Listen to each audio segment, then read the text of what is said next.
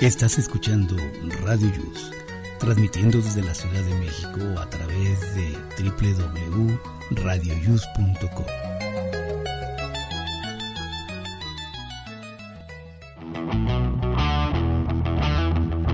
Hoy, en Aquí estamos, México. El país en riesgo de regresar a semáforo rojo. No bajemos la guardia.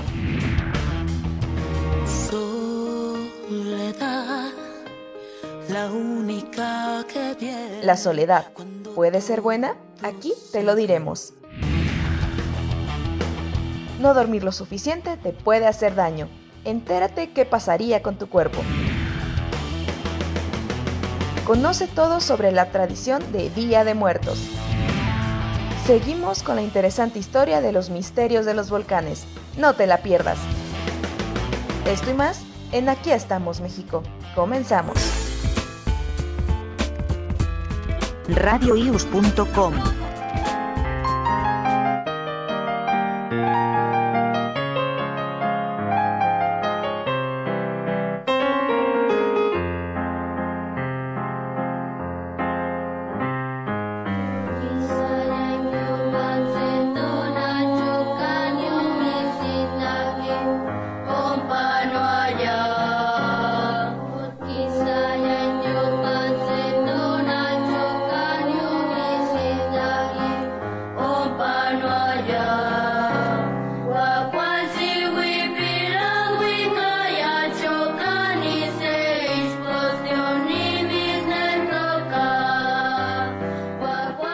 buenos días, ¿cómo están amigos? Les saluda su amigo Jesús Zelaya y antes que todo quiero eh, darles el dato de lo que estamos escuchando. Estamos eh, eh, justamente escuchando al coro Niño Jesús de la comunidad de San Francisco Atelpexi en el estado de Puebla. Y ellos están interpretando precisamente la llorona en su lengua materna que es el náhuatl.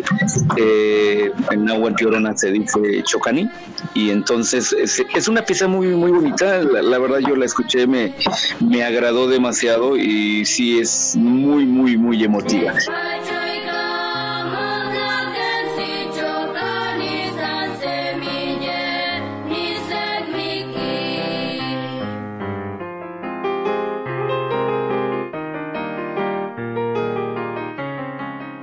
Bien, hoy es sábado 31 de octubre, el día, eh, estamos en el día 305 y nos falta por transcurrir 61 días.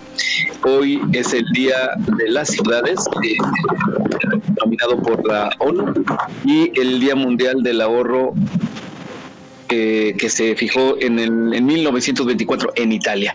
Muy bien, saludo a todo el público que nos escucha y a mis compañeros. Eh, ¿Cómo estás, Miguel, Naomi? Eh, espérenme que... bueno, mejor ahorita los saludo a todos y si van saludando, por favor. hola, hola, muy buenos días. Mi pantalla de la computadora se cerró y pues ya perdí contacto con todo. No te preocupes, está muy buenos días a todos, buenos días. Está Naomi, Naomi, buenos días. Hola, buenos días, ¿cómo están? Muy bien, gracias, bienvenida. Está Emi también, buenos días. Hola, buenos días a todos. Gracias, bienvenida. Y se encuentra también Meli desde Puerto Vallarta, Jalisco. Hola, ¿cómo están todos? Buenos días. recién despiertita, híjole, de veras. fresquecita, fresquecita. Muy bien, bienvenida. Vane y Shirley en un ratito más se incorporan. Andan por ahí en sus.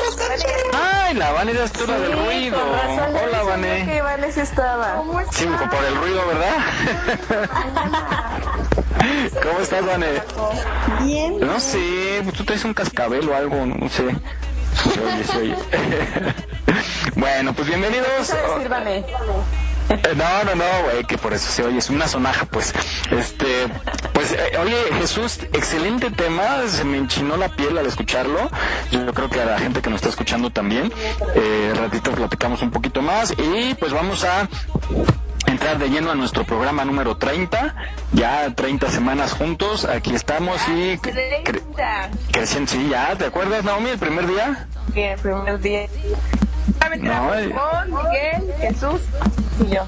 Sí, caray, el, el, primero y único día que estuvimos en cabina, porque ya luego entró la, la pandemia. Yo estuve en cabina. Ah, no es cierto, tú estabas en, en camita más bien. bueno, pues... Hace rato estábamos solamente conectados Miguel, Jesús y yo. Ah, sí, es cierto. Antes hubo momentos donde solamente estábamos los tres. Sí, eh, bueno, pues ya, ya eh, vamos a enseñar algún día, vamos a mostrar ese video de ese programa porque fue épico. Jesús bien, ¿te acuerdas, recuerdas Jesús que andabas bien apanicado? Andábamos ya bien apanicados porque recién entraba la pandemia a México. Pues en y pues es... Eh, todavía no era, o sea, era muy poco probable en, encontrarse con alguien que tuviera el virus, pero el pánico Exacto. entonces estaba a la orden del día y sí estaba yo muy apanicado. Sigo apanicado, pero retrotrayendo el tiempo, pues en aquel tiempo no era para tanto, pero uno no sabía eso. Así es. Eh, ¿sí? Ya llevamos un aproximado de siete meses. Ya, lo que va la pandemia. Lo que llevamos con la pandemia. Marzo. ¿No? Sí, de marzo para acá. Ya mucho tiempo aguantó. Agosto. Aguanta, ya ves, ya ves. Ya, ya Naomi ya pegó el segundo knockout. Son ocho meses, son ocho meses, ocho meses. Ocho meses, oh. Sí, pues tal cual, tal cual con la pandemia. Bueno, muchachos, pues eh, muy, muy malas noticias, ¿no? Porque como lo, lo habíamos pronosticado, y no era como que cosa de gran ciencia, sino era de sentido común, venía este problema de brotes y siguen creciendo los eh, casos de eh, COVID en la Ciudad de México y en el país. En el caso de la Ciudad de México, la, la jefa de gobierno dijo que se continuamos en alerta, en semáforo naranja, pero con el riesgo de que eh, se pongan nuevas restricciones, algunos giros, porque la gente sigue saliendo sin protegerse, sin cuidarse, los negocios ya están descuidando las medidas y pues está creciendo esto por acá. ¿Cómo están por sus rumbos? Me imagino que igual, a ver, este Naomi. Sí, igual, igual. La gente ya no se cuida. Bueno, hay gente que sí veo con cubrebocas. La mayoría de gente la veo con cubrebocas. Pero algunos, porque algunos lugares es obligatorio, así como en el mercado, obligan a cosas así. Pero sí, también mucha gente que no usa, muchas reuniones, todo, o sea, por mi casa hay bastantes barecitos y ya los bares están llenos, así, ¿saben? Entonces, este, sí veo mucha gente con cubrebocas, pero ya la gente sale como si nada. Sí, caray. Así es el panorama general. Eh, ¿Emi? Pues igual, creo que la semana pasada tuve demasiada fe en la humanidad. Ah, o sea, la gente, todos están moviéndose ah, bajo el lema de aprovechemos antes de que nos vuelvan a poner el semáforo rojo y pues como que no alcanzan a distinguir que si les ponen semáforo rojo es porque ellos van a ser los enfermos y por eso no deberían salir. O sea, no sé, igual, o sea, con cubrebocas pues ya es curioso ver a alguien Ah, no, es, es muy frustrante y muy triste ver cómo la gente se siente inmune y se agarra de que llevamos, pues como comentábamos, ¿no? Ocho meses, es fin de semana de Halloween, de Día de Muertos y ya no aguanto estar encerrado.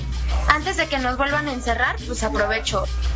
No funcionan así las cosas, entonces pues por esa gente siento que esto se va a alargar mucho. Ya.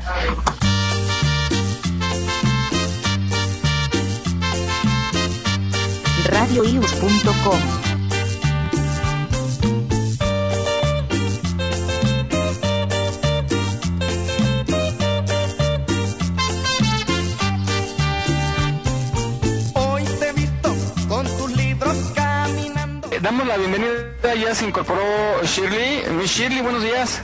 Hola, Shirley. Hola. Hola. Ay, ¿cómo estás? Bien, hola, hola. ¿Ya me escuchan? Sí, sí, te, juro, a ver, a ver Jesús, porque a lo mejor alucino. Yo escucho la voz de Shirley similar a la de Mary. A ver, abren. Sí, yo también. No, ¿en serio? ¿Verdad que no, Shirley? A ver, yo digo que Shirley. Una canción a dueto. Hagamos una canción. Shirley, de buenos días. buenos días, Jesús, ¿cómo estás? a, a ver ahora. Mary. Mary. Hola, ¿cómo están todos? Ay, ay, ay. Igual de roncas, igual de roncas. ¿A dónde fueron? Es nuestro atractivo. Bueno. Pues aprovechando el viaje, Shirley, ¿cómo está por tu casa eh, la cuestión de la pandemia? Eh, pues igual, te- como les decía hace ocho creo que la gente, una parte de la población lo entiende, otra parte más o menos y otra no. Eh, y hay mucha gente que medio intenta hacer cosas por cuidarse, pero la mayoría yo creo que ya no, o sea, por más que ya estamos volviendo a, a ocupar los hospitales y todo, no, no, no veo que la gente lo esté entendiendo. Creo que estamos en un exceso de confianza. Creo que ese es un problema muy, muy grave. Así es. Pues fíjense que yo por acá ya, este, gente cercana, eh, conocidos, eh, pues tuvieron el- el- la desgracia de, de ser contagiados y pues están atendiendo y este, pues muy lamentable, ¿no? Eh, pues bueno, me reservo los nombres obviamente, por respeto, pero sí está, está muy fuerte, muy fuerte, muy fuerte. Vamos a cuidarnos, los que nos escuchan, por favor, vamos a cuidarnos, vamos a exagerar y hacer caso de las medidas. Eh, Mary, por allá en Puerto Vallarta está, está la cosa muy difícil, ¿no? Este, ya activaron el botón rojo. Ya el botón de emergencia está activado a partir del día de ayer, lo anunció el gobernador el día miércoles. Y precisamente pues es el resultado de toda la gente que se ha confiado, ¿no? Como estaban comentando todos. Este, siendo un, un área turística, eh, sí toca un poquito diferente a los demás municipios, pero realmente pues yo pienso que sí va a afectar un poquito. Pero bueno, aquí por ejemplo ya se ven abiertos, como les había comentado, los centros nocturnos, los lugares que les gusta visitar a Miguel y a, y a Jesús, eh, los restaurantes y todo eso. Entonces, ahorita ya hay un horario de lunes a domingo, o sea, de actividades productivas de 6 de la mañana a 8.30 de la noche únicamente. El transporte se suspende a las 9.59. Eh, ya pr- prácticamente, él comentó que andaba en toque de queda, ¿no? Pero realmente, o sea, si ya a las 10 de la noche ya, ya no va a haber transporte público, pues mucha gente no va a poder salir. Y quien salga en su auto, pues como que a qué sales, ¿no? Claro. Y obviamente pues los, los negocios eh, con actividades esenciales y, y así, pero sí, sí está aquí. Pienso que estuvo bien, ¿no? Pero pues ah, yo, yo por ejemplo pensaría también en, en una sanción, ¿no? Porque al final la gente le pongas lo que le pongas, eh, si no le pones una sanción va a seguir saliendo, ¿no? Así es, eh, de hecho es a lo que le apuesta el gobierno en, varios lados de restringir la movilidad para evitar que la gente salga y, y, pues se, se, arriesgue, ¿no? Pero pues va- vamos a lo mismo, o sea, coincido en que si no hay una sanción eh, fuerte, eh, y más que sanción, es como, sanción, perdón, es como hacer conciencia en la gente que realmente lo entienda, pero parece que no lo entiende. Entonces, la otra medida, como por ejemplo en el caso de, de Nuevo León, ¿no? Que va a haber eh, eh, multas y cárcel a quienes anden sin cubrebocas. Entonces, pero pues es ya... opcional, ¿no? Ser Ah, bueno, multa escoger. ajá, o, trabajo comunitario. Está bien, pero a fin de cuentas es una sanción. Eh, ojalá fuera en todo el país, vamos, y, híjole, muy difícil. ¿Quién me falta? ¿Vane? Hola, hola, pues sí, la situación sigue estando complicada en todos lados, no importa en qué rincón de, de México nos encontremos, la situación es muy similar, ¿no? Eh, sí, la gente ya con más cubrebocas, pero yo siento que hace falta una campaña de concientización que no se ha hecho en ninguno de los medios de comunicación. ¿no? O sea, la comunidad está haciendo todo su esfuerzo por hacer caso, pero la mayoría le sigue gastando la fiesta que nos llega por la sangre como buen mexicano. Entonces, pues la conciencia está en cada uno de nosotros y pues también debemos de aprender a vivir con ellos y caer en este en este pánico, ¿no? Porque nos vamos a los extremos de que pues ahora como ya no salgo, ojo, el no salir también te está quitando defensas porque ya no Claro. con los microbios del exterior. Entonces, una gripa, no precisamente tiene que ser coronavirus, te va a tumbar. Entonces, que tomar nuestras precauciones, mantenernos alimentados, salir, pero con nuestras precauciones. Exactamente. De, de miedo, ¿no? Porque se vive también la parte de pues en la soledad yo veo, yo tengo familia cercana que ya es gente grande y pues viven solos, pues tratamos de estar en comunicación, pero pues no es lo mismo el contacto, ¿no? Entonces ya entran en depresión, ya entran ahora con esta ansiedad, eh, entonces pues ahora sí que cada uno no dejar a nuestros familiares solos, pero salir con todos los cuidados que, que sabemos necesitamos hacerlo, ¿no? Claro, y yo coincido en eso, ¿eh? Yo decía el otro día que, ¿qué pensarán los niños pequeños que, pues han salido poco y ahorita pues llevan ya siete meses en casa y se hacen a la idea que así es la vida, ¿no? Es como, digo, perdón la comparación, pero es como cuando tienes una mascotita y la tienes todo el tiempo en el balcón, su mundo es así, pensando que, que, así se nace y así se tiene que estar en, en un espacio tan pequeño. Igual. Desde chiquito con el miedo, ¿no? Porque, hijo, Ajá. Y también, y también lo que dices es cierto de, yo coincido en que tienes que salir a convivir, a, estar con el medio ambiente para también eh, eh, convivir con la mugre y convivir con todo lo que te, te, tiene que hacer las defensas, ¿no? Porque si vas a tener un niño burbuja, a fin de cuentas, al final lo vas a proteger de todo y en cuanto se encuentre con un microbio, una bacteria. Ajá. Una generación pandemia. Exacto, exacto. Y eh, pues bueno, coincido también en que todo eso se puede hacer siempre y cuando respetemos, pero si vemos a una señora, a una abogada que va con su hija y no lleva tapabocas o se molesta porque se lo piden que, se lo ponga y se pone ahí porque va con la niña, ¿no? Y no puede entrar, entonces hay que respetar las normas de, lo que nos están pidiendo. O sea, en ciertos lugares no entran menores de edad, pues por precaución. Todo eso se hace por precaución, pero bueno, a lo mejor si puedes ir al parque, que no esté saturado, vas, estás un ratito, como, como en el caso de Shirley, que, que salen a pasear en un parque cercano y, que no está saturado. Entonces, pues poco a poco, como, como ver en qué horarios para ir tratando de hacer lo mejor posible esta vida, ¿no? Más, más confortable. Pero depende ahí totalmente de, cada quien. Jesús, por allá, por tus rumbos, por las playas. Pues aquí, fíjese que ayer salí al súper, ya no había víveres, eh, nada, y pasé a un centro comercial como el otro día comentábamos que en los tapetes que ponen a la entrada del centro comercial ya no hay eh, líquido, eh, ya no hay no hay nada, lo que es más los tapetes están ya casi rotos. Eh, eso sí siguen tomando la temperatura y regalando gel, pero el tapete sanitizante no es y mucha gente en la calle, el tráfico tremendo en periférico creo que estaba peor que cuando no había pandemia. Entonces estamos en una situación muy mal. Yo estaba pensando, no sé qué, y ojalá me equivoque, ¿no? Pero creo que estamos al inicio de la de una buena parte de la extinción de la humanidad, ¿no? Porque nosotros mismos nos estamos acabando, no somos responsables y solo aquellos que tengamos fortaleza física y fortaleza de em, solidaridad y cuidado, pues vamos a poder sobrevivir, porque sí la veo complicada.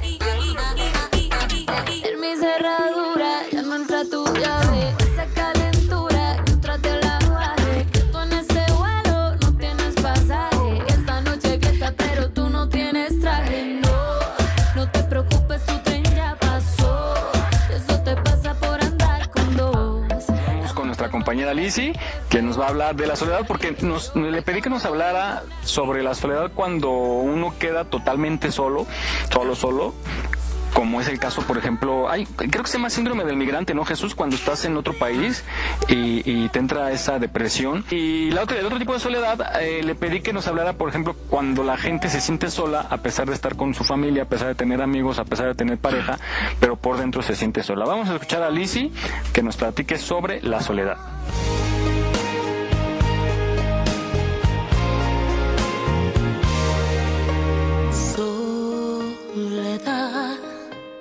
La única que viene cuando todos se van.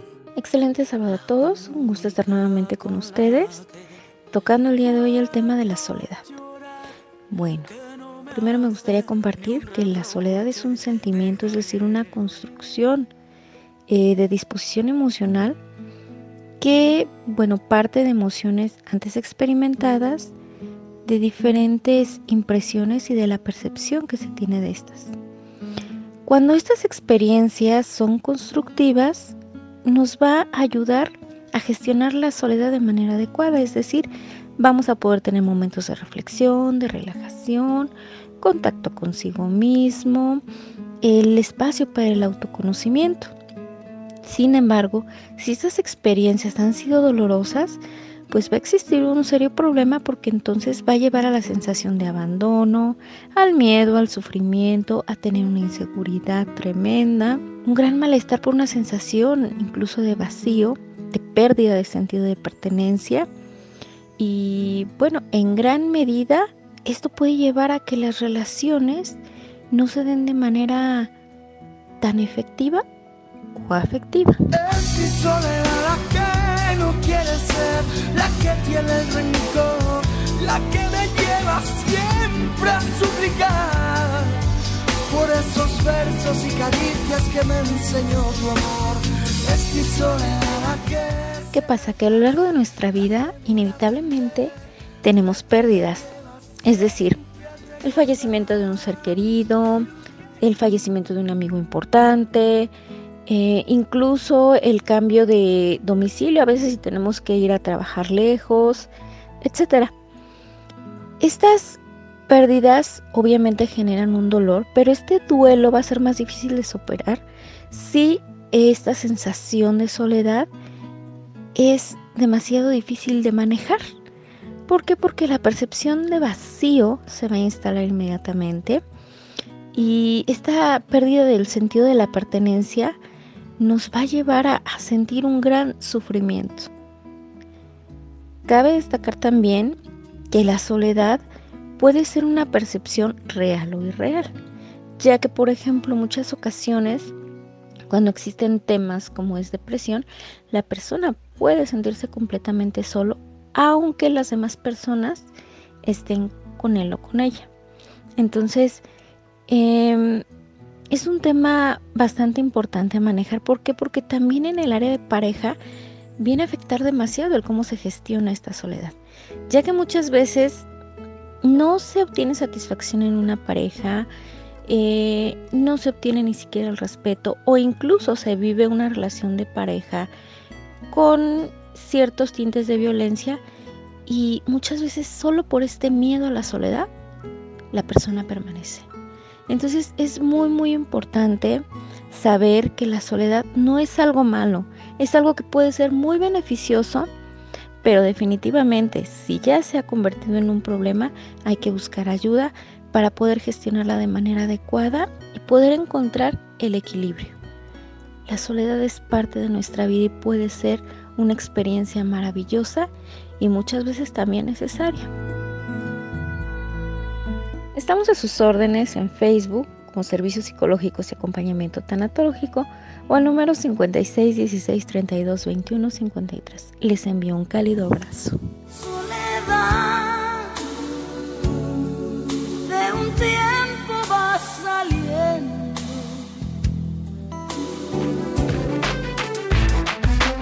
Aquí estamos, México.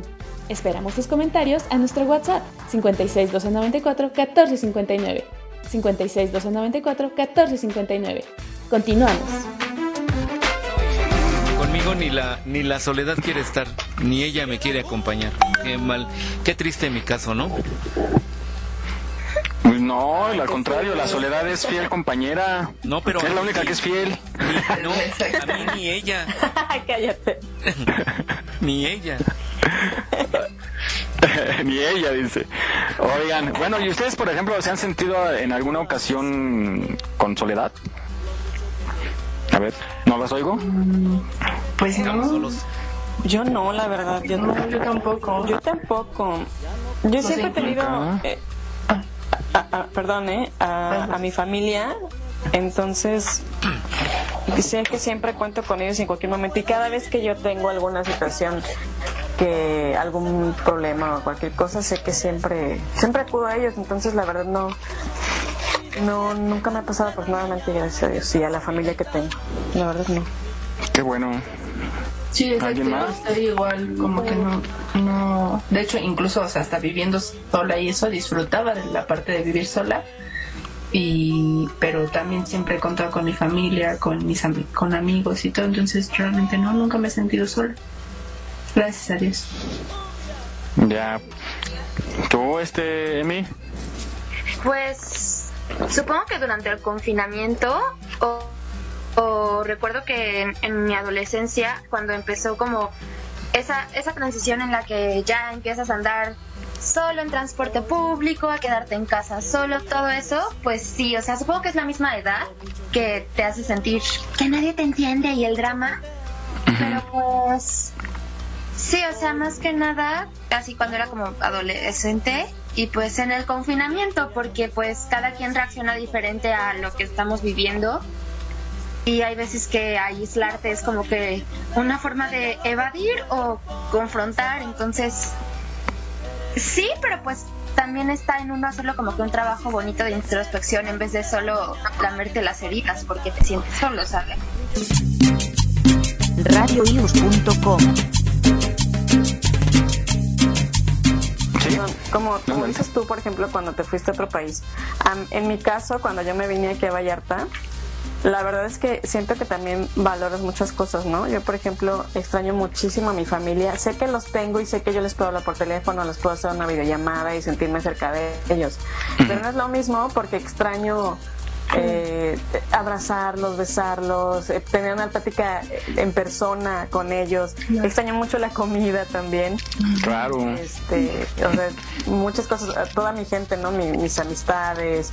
Eh, ahorita, bueno, por la pandemia, ¿no? Pero al final, esto, pues ya, ya llevo casi cuatro años aquí. Entonces sí valoras mucho también muchas cosas. ¿eh? El, el, alcance que tienes allá, por ejemplo, allá en la Ciudad de México tienes prácticamente todo a tu alcance, ¿no? Quieres cualquier tienda, cualquier cosa y ya sabes que te vas al centro o que cualquier en cualquier plaza comercial encuentras tal tienda y así. Y por ejemplo aquí no, ¿no? O sea, eh, aquí no hay todo lo que necesitas, ¿no? No, no lo tienes a la mano. Pero igual y más bien te sientes lejos, ¿no? Te sientes alejada de muchas cosas. Sí, claro. Exacto, sí, de, la ciudad. Pero bueno, pues también, también se aprende y se valora. Yo digo que puedes estar completamente bien en el aspecto familiar, pareja, cosas así, y sentirte solo. Eh, y no necesariamente que estés solo. Y que pues no, creo que sea un capricho ni un berrinche ni un sentimiento. que sí pueden sentirse solas a pesar de estar pues de estar acompañados con personas no rodeadas.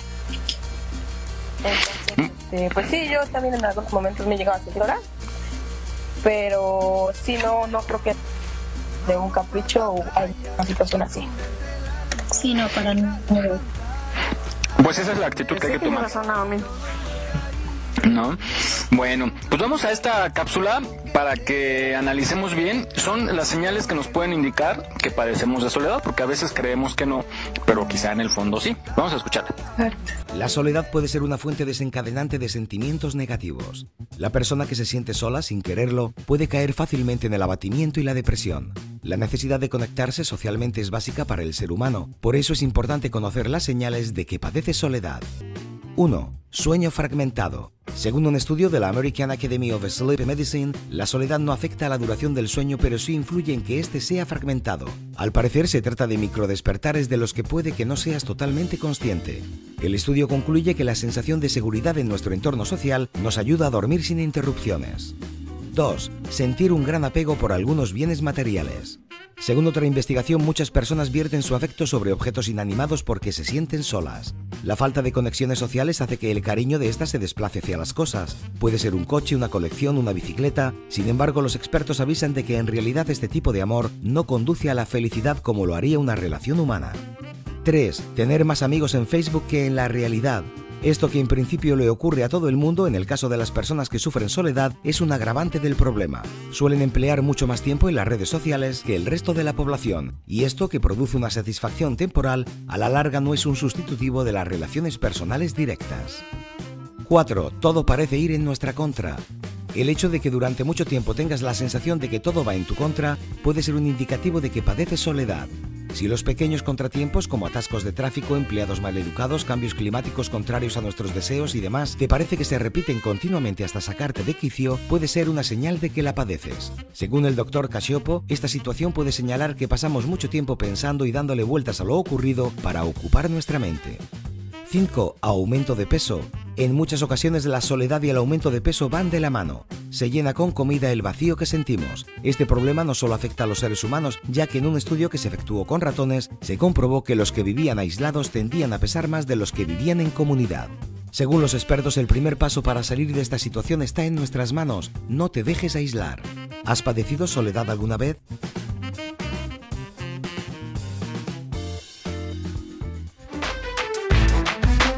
No olvides seguirnos en nuestra página en Facebook. Aquí estamos, México. Si tu ciudad cuenta con alerta sísmica, recuerda que puedes tener hasta 60 segundos para ubicarte en un lugar seguro. No bajemos la guardia. Continuamos.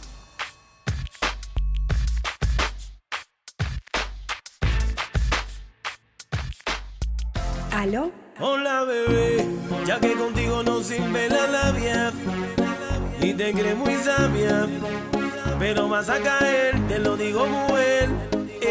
Pues bueno, ahí están las señales para que analicen si las tienen, con, con dos o tres puntos que tengan de, de, señal, pues ya hay que tener, tomar este, pues las medidas respectivas. Saludos a Rosy Pastén que nos escucha en su casa, dice que está desayunando, está solita, ahora sí la dejaron solita, pero que está disfrutando el programa. Les manda un saludo, chicas, y Jesús nos está escuchando en la Ciudad de México. Saludos, Rosy, saludos y provechito. Y provecho, de ver, se levantó temprano, caray. Ella sí se levantó temprano. Ella sí. Así como otras personas. ¿Quién de los que está aquí ya desayunó? Creo que nada. Yo. Adi. Nadie. No, yo no. A lo mejor Vane. ¿Vale? ¿No has desayunado? Vane salió tantito. ¿Tú, Jesús? Yo ya. ¿Tamal? No. Ah, perdón. Ay, qué rico. Perdón, ella es madrugadora. ¿Qué desayunas? ¿Tamalito? Tamal con un capuchino. ¿Qué es, ¿Qué es lo que acostumbramos aquí? A ver, ¿qué, qué acostumbran ustedes desayunar así normalmente el fin de semana? Huevito, un guisado así, improvisado rico, porque hay tiempo. Huevito. Algo ligero. Una birria. o, o, la ensalada que Ándale, la ensalada que dice Jesús, ¿no? De, de maíz. Una cama, una cama, de lechuga con, con cebolla, rábano y maíz. Y arriba carne de puerco, orégano, este, limón. Oye, no digas porque tengo antojado por Dice, a ver, no vayan a decir que otra vez dice Rosy Pastén que huevos de desayuno. ok. ¿Qué es lo que más se, se acostumbra, no? Aquí los... bueno, pues no, hay que saber que eh, desayunar este tamalito, normalmente es así, ¿no? Cuando la gente no quiere preparar, pues bueno, va por unos ricos tamales, una barbacoa, este, ¿qué más? Acostumbra las enchiladas, un huevo rancheros. Cereal, bueno, eso es para el... No, pero el cereal no te llena. O sea, te llena de momento, pero ya a los 20 minutos ya tienes hambre. Bueno, cereal a lo mejor con, con más Oye, cosas, para ¿no? empezar, ¿no? Para empezar el cereal. Ajá. Este, sí, pues sí, cerealito, eh, unos huevos volteados, revueltos, divorciados, Pancita. unos sopes. Oigan, yo extraño los, los tamales de allá. Los tamales no son aquí iguales los los de allá? harina. No los hacen igual. No, los hacen con harina. no, no. No, no, Sí, hay unos buenos, pero la verdad los siento como sintéticos, ¿no? No tienen el sabor de, de la masita y la masita. Órale. Siento que estoy hablando con alguien que se fue a vivir a Estados Unidos. Órale. Yo me siento así, me siento tan lejos así, así como dijiste. Te vamos a enviar unos por ADO. No, pues sí, sí, ahora le podemos enviar Tacos de suadero. unos congelados, ¿no? Se puede congelar en una hielera y ya. Sea, aunque sea. Sí, Mándamelo. sí, no pierde mucho sabor. Dice. Ya quedaron, dice. De lo que sea, pero mándenme. Te siento como recluida, así como, Sí, como Jesús que castigada nos dijo ahí. Jesús ahí con sus encuentros con la celadora, ¿verdad? La semana pasada. Ah, caray, cuéntame ese chisme. Ah, es que dice, está, ¿de qué estamos hablando, no? Que de repente salió como que de repente Jesús viaja, ya saben, en su túnel del tiempo. y decía que, que tener sus encuentros con una celadora. Estamos hablando, no sé de qué caramba, pero. Ah, sí, pero ya no me acuerdo bien exactamente qué dije. Ya no me Acuérdate, Jesús, como dice la canción, si no me acuerdo, no pasó. Lo que pasó en el reclusorio. Se quedó en el reclusorio. Muy bien. Bueno, sigamos con el tema. Vamos ahora a este, a esta reflexión, no, este, este tema, perdón, esta capsulita que nos dice si la soledad es buena o es mala.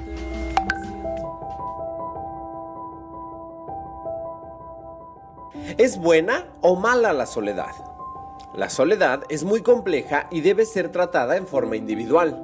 Cada ser humano experimenta una sensación diferente ante la soledad. Muchas personas aprovechan estos momentos ya que se encuentran solos o no tienen pareja y buscan reencontrarse con ellos mismos para darse cuenta de lo que quieren y lo que no quieren.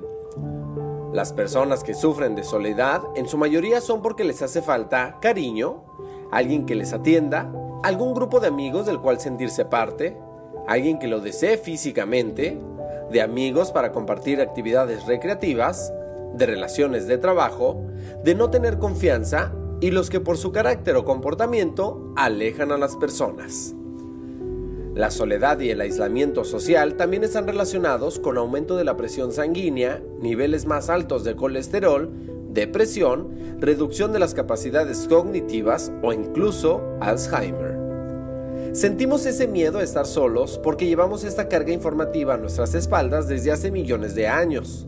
Además, la sociedad, la educación y la cultura han contribuido a reforzar ciertas creencias irracionales sobre la soledad.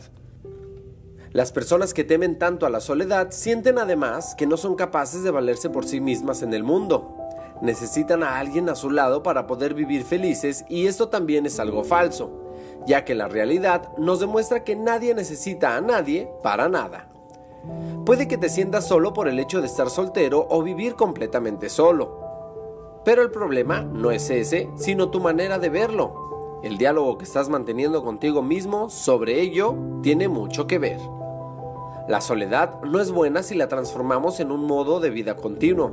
Muchas veces estamos solos porque también nos lo buscamos. Tenemos que aprender a que estar solo es sumamente necesario para poder crecer y madurar psicológicamente. El problema no es la soledad en sí, el problema es lo que tú dices acerca de ella, cómo la encajas, cómo la interpretas y qué significado le das. Aquí estamos, México. Esperamos tus comentarios a nuestro WhatsApp 56 294 1459. 56 294 1459. Continuamos. Muy bien amigos, estamos de regreso y ahorita que estamos hablando este, de comida, me, me, comentan que hay tamales más grandes que el zacahuil que dicen que son los yucatecos. Wow. Se llaman piripollos, piripollos. No, yo creo que eso es para empezar a comer en enero y ya en marzo, abril ya terminas. para el puente Guadalupe Reyes. Fíjense que ahora que hagamos nuestro, vamos a hacer la versión en video de este programa, en cuanto se normalice la situación. Eh, les voy a platicar anécdota que cuando hemos ido a grabar en otros programas la Feria del Tamal, aquí en la Ciudad de México, me, me, da esta pena y siempre llego con mal del estómago porque todo el mundo te invita, ¿no? Obviamente, No, pues, entrevistas a medio pena, mundo. Y con la bueno, yo así que me sale más barato comprar la pastilla que para el estómago que pagar los tamales, ¿verdad? Pero sí, sí nos dan justo, y es internacional, entonces vienen de, de, no sé, de Venezuela, Colombia, y nos dan también tamales que no conocíamos. Y pues todo el mundo te invita y, y se ofende si no le comes, ¿no? Entonces pues tienes que comer a todo y todo, sales atascado. Igual la feria de la torta, sí, la feria de la torta igual, te invitan a comer y, y conoces muchísimos tipos de tortas, pero este, pues ahora, ahora que, que se haga, vamos a andar por allá en todas las ferias promoviendo nuestro México. Bueno, Ay, qué bueno. Yo me apunto. todos, todos vamos a ir en bola. Ay, sí. Llegó la, familia. México. me avisan para ir. Muy bien, pues bueno, ya por último, pecadoras, vamos a una reflexión de lo que es, de lo que es la soledad, para que eh, mente, su mente cochambrosa analice. Vamos a esta reflexión. Para mí la soledad es a veces un refugio, un lugar donde calmar mis miedos, donde solo estoy yo y mis pensamientos, nada ni nadie más. La soledad en pequeñas dosis es buena. Es buena cuando elegimos estar solos y así poder pensar con claridad.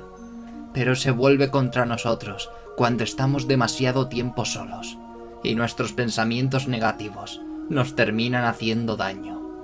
A veces buscamos la soledad y otras veces viene a nosotros sin querer.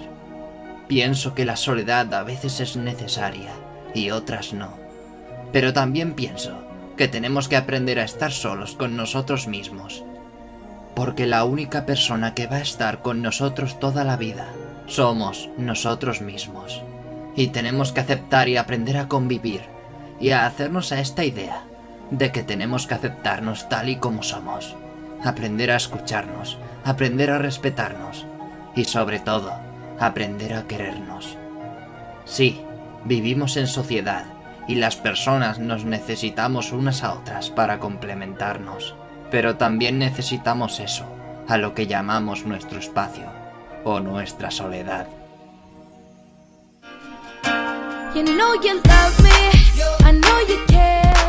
Perdón, ya estamos de regreso. Estábamos hablando precisamente y de la soledad y les estaba yo comentando a, mis compañeras y a Miguel que eh, a mí me gusta estar solo y yo digo, yo siento que no me afecta. Bueno, eso creo. Habría que, Y todas esas muñecas inflables que tienes por ahí en el rincón, ¿qué? Oye, Miguel. no, este, no, no reclaman, no reclaman, no nada, pero bueno, ok. Ándale, sí, son geniales. Por eso son caras, yo creo. Ay, Jesús, te íbamos a defender, ¿eh? Ahora ya no, olvídalo. Ya, olvídalo, Perdón, perdiste. Ay, bueno. Eh, a ver, Miguel, sálvame, sálvame. No, ahí te quedas con Miguel ya. Ay, amigo, pues, ¿qué, qué te digo? Si son más que nosotros. Ya sabes que cuando son más, mejor decirle sí, hombre. Aunque seamos una, ¿verdad, chicas? Sí, exacto. Acuérdate que cuando nos toca solitas también podemos. Exacto. Ay, ay, ay, pero está bien. Diré que sí, para no pelear. Aunque son muchas. Oigan, pues bueno, hablábamos al principio, les comentaba que yo este no pude dormir, eh, tuve problemas, me sentí mal, luego me dormí un ratito, desperté, luego otro rato, etcétera. Y pues eso, eso no es bueno para la salud, evidentemente estoy consciente. Pero vamos a ver qué, qué pasa cuando no dormimos, ¿no? Lo, suficiente que pasa en nuestro organismo y por qué es importante dormir. Vamos a escuchar esta cápsula médica que nos va a dar eh, información de utilidad. Ah, dormir. Me encanta dormir. Es uno de los mayores placeres de la vida. Pasamos una gran parte de nuestra vida durmiendo y en principio puede parecer una pérdida de tiempo, ¿verdad? Pero para nada. Definitivamente dormir es más que necesario, pero ¿te has preguntado alguna vez qué pasaría si dejáramos de dormir? La ciencia del sueño no está tan evolucionada como otras, todavía se sabe relativamente muy poco acerca de por qué dormimos o cómo evolucionó nuestro patrón de sueño. Los efectos de descansar solo 5 o 6 horas por la noche pueden ser catastróficos. La privación crónica del sueño está relacionada con enfermedades graves como problemas cardiovasculares, obesidad, depresión y daño cerebral. Está claro que dormir es bueno, pero el exceso de sueño puede acarrear problemas de salud también. Respecto a la pregunta de qué pasaría si dejásemos de dormir en este momento. Después de la primera noche sin dormir, el sistema mesolímbico estaría muy estimulado y la dopamina se encontraría por las nubes. En un principio sentiríamos energía extra y motivación, estaríamos como liebres. Aunque suene como una situación ideal, en realidad nuestro cerebro comenzaría a fallar, seríamos más lentos y nuestras funciones cognitivas y perceptivas se irían reduciendo. Después de dos días sin dormir, el cuerpo perdería su habilidad de metabolizar la glucosa con normalidad y nuestro sistema inmunológico dejaría de funcionar como siempre. Tres días sin dormir podrían dar lugar a alucinaciones. El último récord Guinness de la persona que más tiempo permaneció despierto pertenece al británico Tony Wright, que estuvo sin dormir 266 horas seguidas. Wright desarrolló problemas de concentración, percepción e irritabilidad pero sorprendentemente no tuvo efectos en su salud a largo plazo. De hecho, ningún individuo bajo estas condiciones experimentó problemas médicos, fisiológicos, neurológicos o psiquiátricos. No hay demasiados estudios, así que esto no quiere decir que a la larga no pueda ser problemático. Mucha gente cree que el cerebro se desconecta mientras dormimos, pero no es así. Hay partes del cerebro que están más activas mientras dormimos que cuando estamos despiertos. Durante el sueño el cerebro nos ayuda a recordar lo que ha sucedido durante el día y a organizar la información nueva.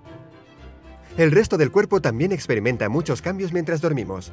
Los niños y los adolescentes crecen más durante el sueño que cuando están despiertos. Mientras dormimos se reparan los daños que el cuerpo ha sufrido de día. Un sueño reparador nos permite resolver mejor los problemas, estar de mejor humor, ser mejores deportistas o ser más divertidos. E incluso varios estudios dicen que la falta de sueño afecta a nuestra belleza. La gente que no duerme lo suficiente luce menos saludable y menos atractiva que cuando está descansada. El insomnio es común en algunas personas, pero existe una enfermedad llamada insomnio familiar fatal. Esta enfermedad causa el empeoramiento progresivo del desvelo, desencadenando en alucinaciones, demencia y por último la muerte. Esta enfermedad rara solo ha afectado alrededor de 100 personas en el mundo, pero el promedio de vida es de unos 18 meses. Dormir nos ayuda a estar sanos y felices. Y aunque la falta de sueño no te matará inminentemente, no dormir adecuadamente tendrá efectos negativos en tu cuerpo. Así que asegúrate de dormir lo suficiente, pero tampoco te pases. No olvides seguirnos en nuestra página en Facebook. Aquí estamos, México. Si tu ciudad cuenta con alerta sísmica, recuerda que puedes tener hasta 60 segundos para ubicarte en un lugar seguro.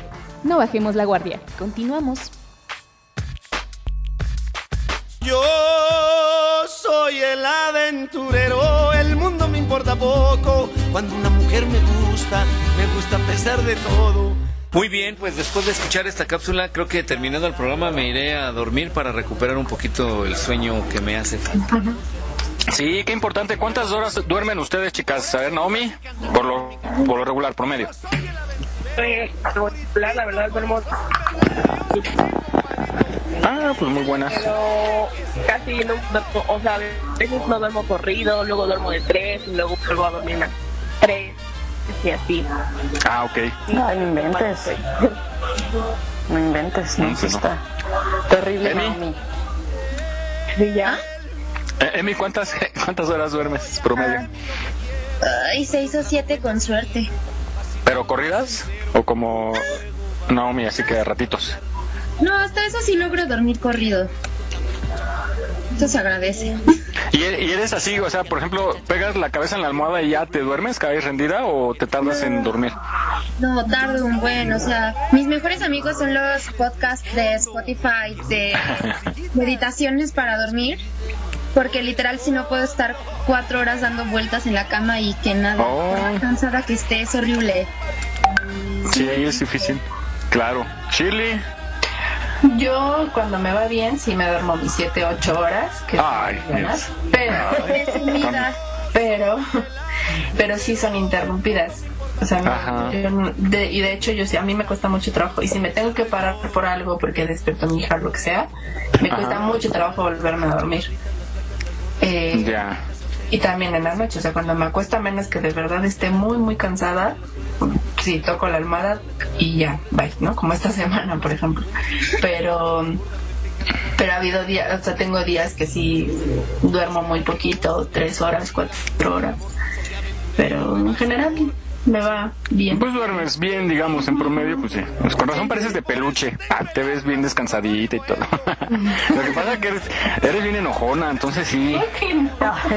¿Cómo? Dijo que nada. Bueno, Mary. Pues yo, yo creo que estoy entre 5 y 7 horas, pero yo creo que estoy igual que Shirley. Son interrumpidas en caso de que se despierte la nena o cuando siento que se despierta mi esposo, no sé, al baño o cuando mi perrito hace algún ruido o algo. O sea, ¿te despiertas con muy facilidad? ligero. Ah, ya. Sí, sí, tengo un sueño muy ligero. Y también me tardo en dormir, o sea, que es- yo creo que es menos tiempo. Pero trato de, de descansar lo más posible. Pero cuando no, cuando hay que desvelarse, pues ni modo, ¿no? Ujú. Muy, sí, porque yo que fui a una fiesta un día eran las 6 de la mañana y tú seguías, ¡eh, eh, eh, No, pues sola, tú sola! Fui, te fuiste y regresaste no sé con quién. Pues regresé con otra, yo me llevé una de un color y ya regresó otra. otra. Y luego te volviste a ir y ya, ya le dije a su marido, ya llévatela, porque ya se puso bien insoportable. Pobre, pobre mujer. Yo la verdad es que duermo placenteramente y me da un coraje cuando me anda del baño a medianoche. Ay, sí, sí. Por lo que me despierto. Por ir al baño y yo, ay, pero ¿por qué si yo estaba dormida? Pero Sí, cara. vuelvo a consolar el sueño con facilidad. En esos, en esos casos lo malo, en esos casos lo malo es que sueñes que, que, que pues vas al baño, ¿no? a lo mejor es despertarse. Ese es un problema. No, es- yo les digo algo, es, que es lo bueno de tener la conciencia limpia, tranquila. A ver, Miguel. ¿no? Claro, yo, yo duermo como un lirón. Para Miguel. Es lo Fue bueno de directa no para decir mí. cosas al aire que no deberías, digo, ¿qué? Oye, Naomi, ¿pero por qué duermes tan poquito? Eh, pues sí, a falta de me cuesta mucho dormir, o sea, de que intento desde muy temprano, pero de la mañana porque no puedo, pues sí, sí me cuesta bastante dormir. Y pues me despierto temprano todos los días, entonces me llego a dormir a 4, pues me despierto a las 7, entonces pues me despierto a mi clase y, ya me vuelvo a dormir cuando acabo, ratito, pero sí, así me Oigan, ¿y, y no les ha pasado, tocando el tema de, de Vane que decía que, que cuando le anda del baño, sí, como que dices, híjole, ¿qué hago? No, voy a seguir tanto, pero te duermes con el pendiente, ¿no? O no puedes dormir más bien. Pero ¿no les ha pasado que están, por ejemplo, en casa ajena o en un hotel donde, casa hotel donde el baño tienes que salir al, al patio y cruzar y, ay, te- sí la piensas mucho así como de, híjole, salir al frío ahorita y caminar. Sí, y, y- y se te pasan 15 minutos decidiendo y acabas yendo. No, porque a fin de cuentas, sí es horrible. El cuerpo. Cuando estás en una casita, por ejemplo, en un pueblo, ¿no? En un pueblito que te, que te dicen, ah, pues allá le prestamos en el cuartito ahí el de las gallinas, ¿no? Y ya, ya, ahí te vas ahí con tu cobija. O en el maizal, Con las gallinas cuando te adentro. vas de campamento. Ajá, ándale también. Y que tienes que pasar como tres que están ahí en la tiendita, ¿no? Encima de ellos, ahí, o que pasan encima de ti. y que el típico, ¿no? Soy el cierre así de... Ay, qué tin frío hace, ¿no?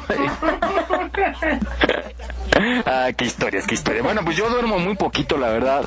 Yo honestamente, eh, pues si duermo de corrido tres horas es mucho. Y luego en la tarde pues, sí me, me duermo una hora, pero no descansas. Esa hora de la tarde no descansas, ¿no? Caes rendido, pero creo que no se recupera mi cuerpo. Y ahí hice una promesa de eh, apurarme con mis pendientes para poder dormir como debe ser, porque pues el, el sueño es reparador y por eso pues luego nos están dando duro las enfermedades. radioius.com You know what? Many people thinks that I am the most lucky man on the world. Mucha gente en el mundo piensa que yo soy el tipo con más suerte en el mundo. And you know what?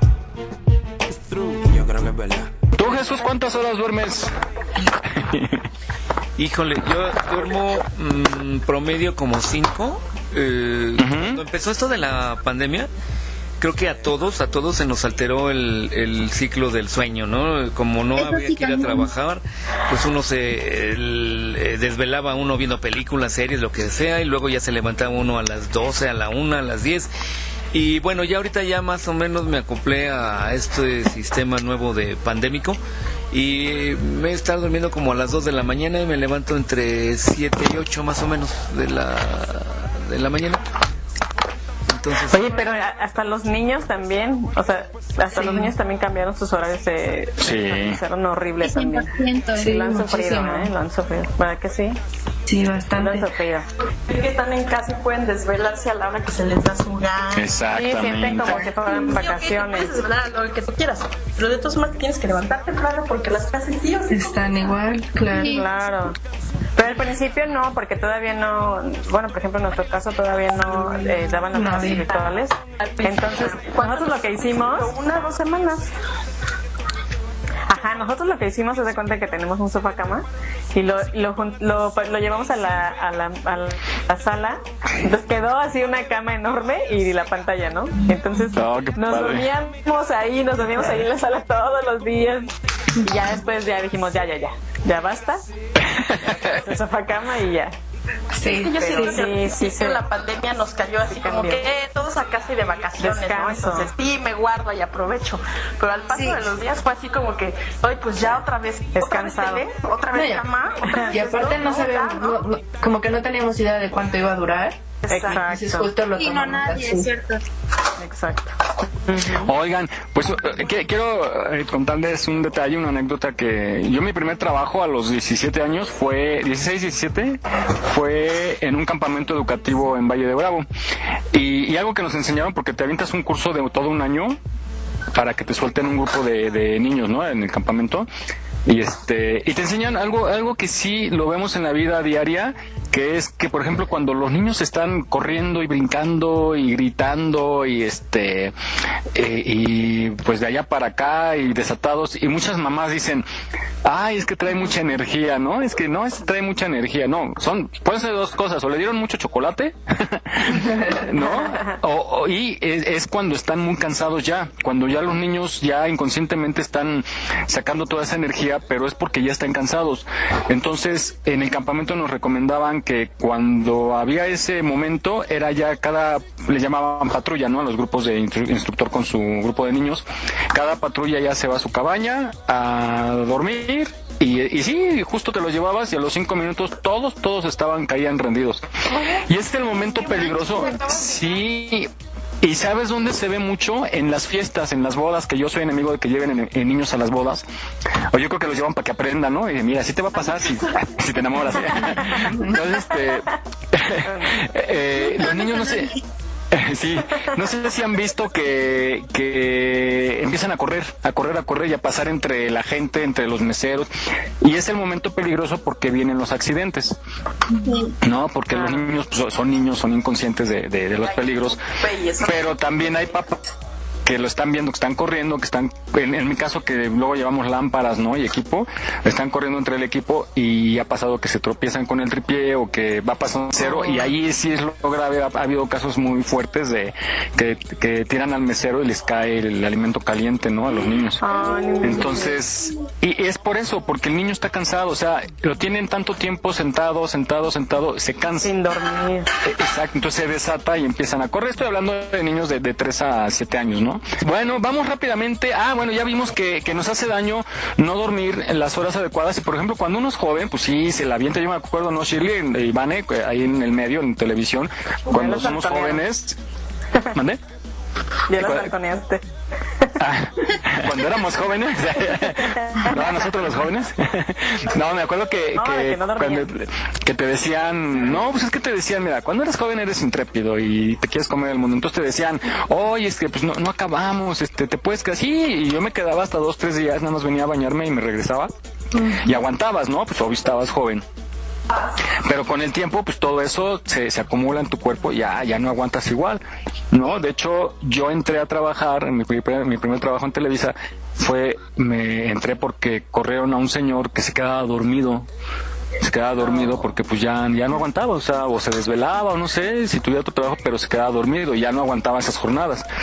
Este, entonces, eh, pero mucha gente toma, toma refresco de cola, te ayuda, pero también te hace muchísimo daño, ¿no? Te ayuda a permanecer despierto o café o de estas bebidas energéticas y eso pues es muy malo. A lo mejor para un día sí te puede apoyar, ¿no? Pero hacerlo diario sí es muy malo. Pero también resulta que si dormimos mucho tiempo también nos puede hacer daño. Vamos a escuchar esta cápsula que nos va a decir qué pasa si dormimos mucho. ¿Qué pasa si duermes mucho? Las personas que duermen más de 10 horas al día tienen un estado de salud peor que aquellas que duermen 7 u 8. La razón, el sueño mayor que las 8 horas promedio es sueño ligero. Allí no se alcanza un estado profundo y constante del sueño. Estas son las cuatro consecuencias de dormir mucho. Número 1. Alteraciones metabólicas, obesidad y enfermedades cardiovasculares. Dormir demasiado se traduce en poca actividad física. Aquellos que duermen demasiado tienen menos periodos de tiempo disponible en el que puedan estar activos. También, cuanto más dormimos, menos energía tenemos y más nos cuesta movernos. Dormir mucho también puede llevar a desarrollar enfermedades del corazón y accidentes cerebrovasculares. 2. Riesgo de desarrollar diabetes.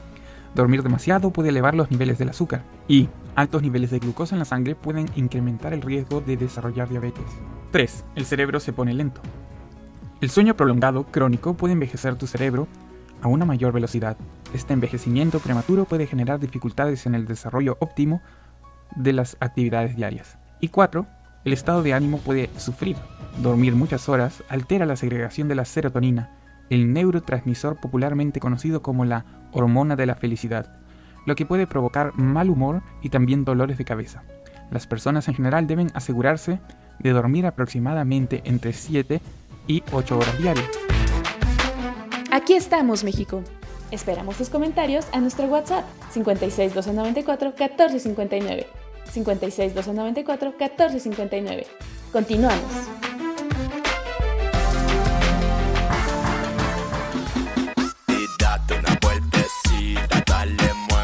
radioius.com Lánzame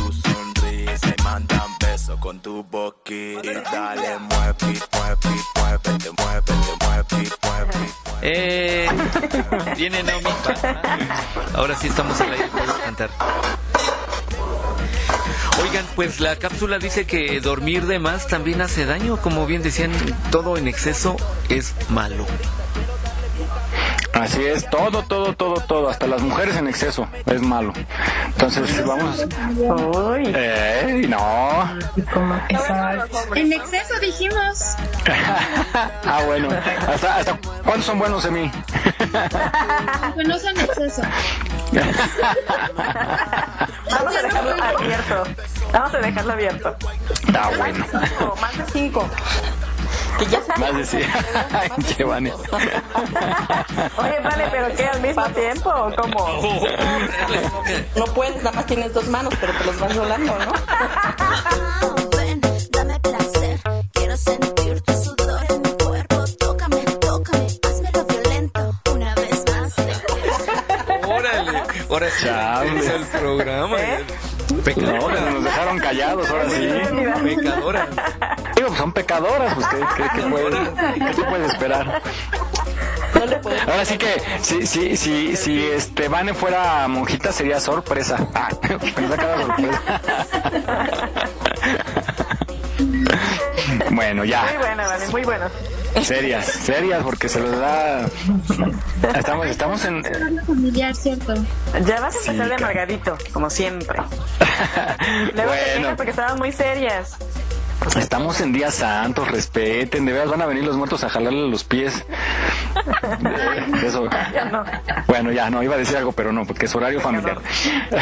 bueno, vamos, vamos, Jesús, eh, vamos eh, con esta excelente nota que nos habla de los orígenes del Día de Muertos que tú conseguiste. Eh, pues preséntala porque está muy, muy interesante, se la recomiendo, sobre todo para los pequeños, para que conozcan el origen de lo que estamos celebrando, bueno, a partir de mañana. Bueno, pues parte de nuestras tradiciones de México eh, es esta muy importante, creo que es de la, la segunda o la tercera celebración de la más Semana Santa, la Virgen de Guadalupe y Día de Muertos, creo que son de las tradiciones muy arraigadas y que tienen que ver un tanto, son como social religiosas. Y bueno, el Día de Muertos que mañana inicia es el día primero y día 2 de octubre, noviembre, pues vamos a escuchar esta cápsula. En los últimos años, la fiesta mexicana del Día de Muertos ha alcanzado mucha popularidad internacional, sobre todo gracias a varias películas animadas. De hecho, en 2008 fue declarada por la UNESCO Patrimonio Inmaterial de la Humanidad. ¿Inmaterial? ¡Uh! ¿Es una fiesta prehispánica o se trata de una celebración cristiana? ¿Quién inventó el Día de Muertos?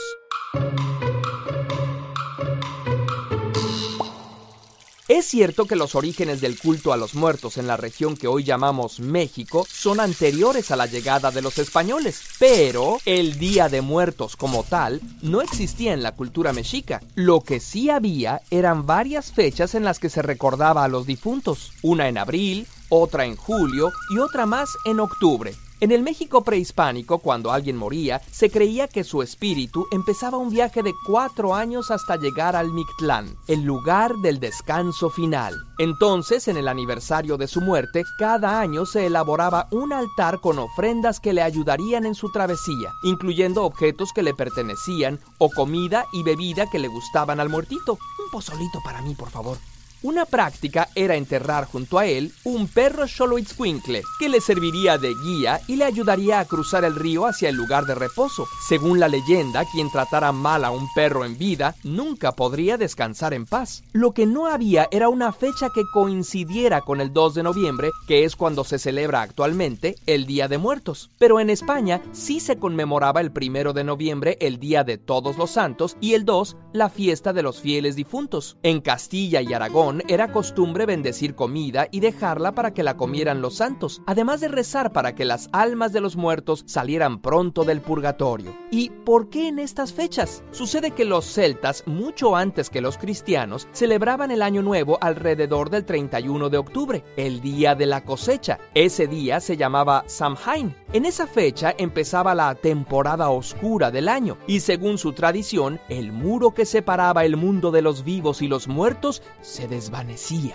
Era costumbre poner ofrendas de lo recién cosechado para ellos, además de disfrazarse y hacer grandes fogatas. Cuando el cristianismo se extiende por Europa, ya había una celebración de todos los santos que se celebraba el 13 de mayo. Las celebraciones prehispánicas se mezclan con las españolas. A este proceso se le llama sincretismo, que es cuando se fusionan dos creencias distintas. Para el siglo XVIII ya se había establecido la costumbre del Día de Muertos, y en el XIX, exactamente El primero de noviembre de 1821, el Ayuntamiento de la Ciudad de México lo convierte en una fiesta. La gente, después de visitar los templos para orar, se reúne en el Zócalo frente a Catedral a disfrutar de la verbena de todos los santos que se alargaba hasta el día 2. Había puestos de comida y espectáculos. También se conocía como el Paseo de Muertos. Originalmente se acostumbraba enterrar a los muertos en las iglesias, pero en 1833, debido a una epidemia de cólera que asolaba a Europa, se ordenó llevar a los muertos a panteones fuera de la ciudad, incluso en México. Así, las flores que la gente llevaba a las iglesias acababan ahora sobre las tumbas donde se hacían los famosos altares. Y como la caminata era larga, pues también llevaban comida y bebida. A principios del siglo XX se hacen populares las calaveritas literarias. En ellas es costumbre hacer burlas amables a gente famosa o no tan famosa.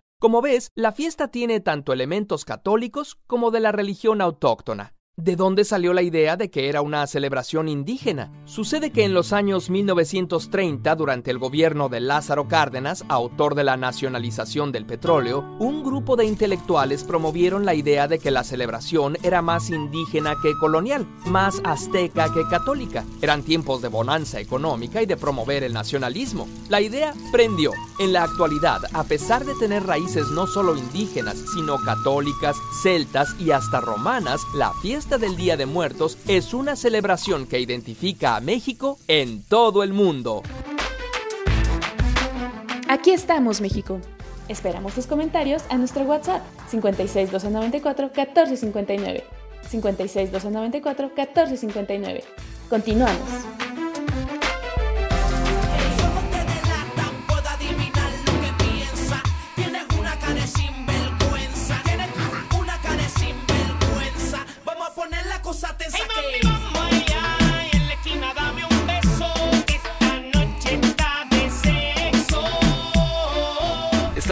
Platicando y bueno, vamos a, vamos a hacer un... Oigan, ¿y si hacemos un día un programa nocturno así abierto, este... Que Uy, no, Jesús, sí, sí, Ah, cómo bastante son. No, no, no, no. Me parecería justo y necesario. Que la gente opine. Ya nos cargó gobernación. Creo que la gente necesita un programa de este tipo también. Creo que Bueno, sí. Sí, y que sea anónimo. Quien quiera opinar anónima, anónimamente este, va a poder decir, este, sí, no, está bien, está mal, o etc. Esto se va a poner bueno, ¿eh? Y que no se, y que no sea de doble moral, obvio. Ah, no, entonces no les interesa. de cualquier forma. Está bien, pues bueno, ya, ya, ya veremos, ya, este, ya, nos, ya nos veremos ahí en la, en la prisión. Bueno, vamos a rápidamente, vámonos con, hablando ya de temas de Día de Muertos de esta temporada. Vamos, Jesús, con estos perritos que han causado admiración y que pues bueno, son, son muy interesantes porque la historia que nos habla de esta cápsula que encontraste nos dice cosas que no sabíamos. Y son muy sabrosos además. Ay, no digas eso. En la, en, en la barbacoa, en el suadero. bueno, vamos a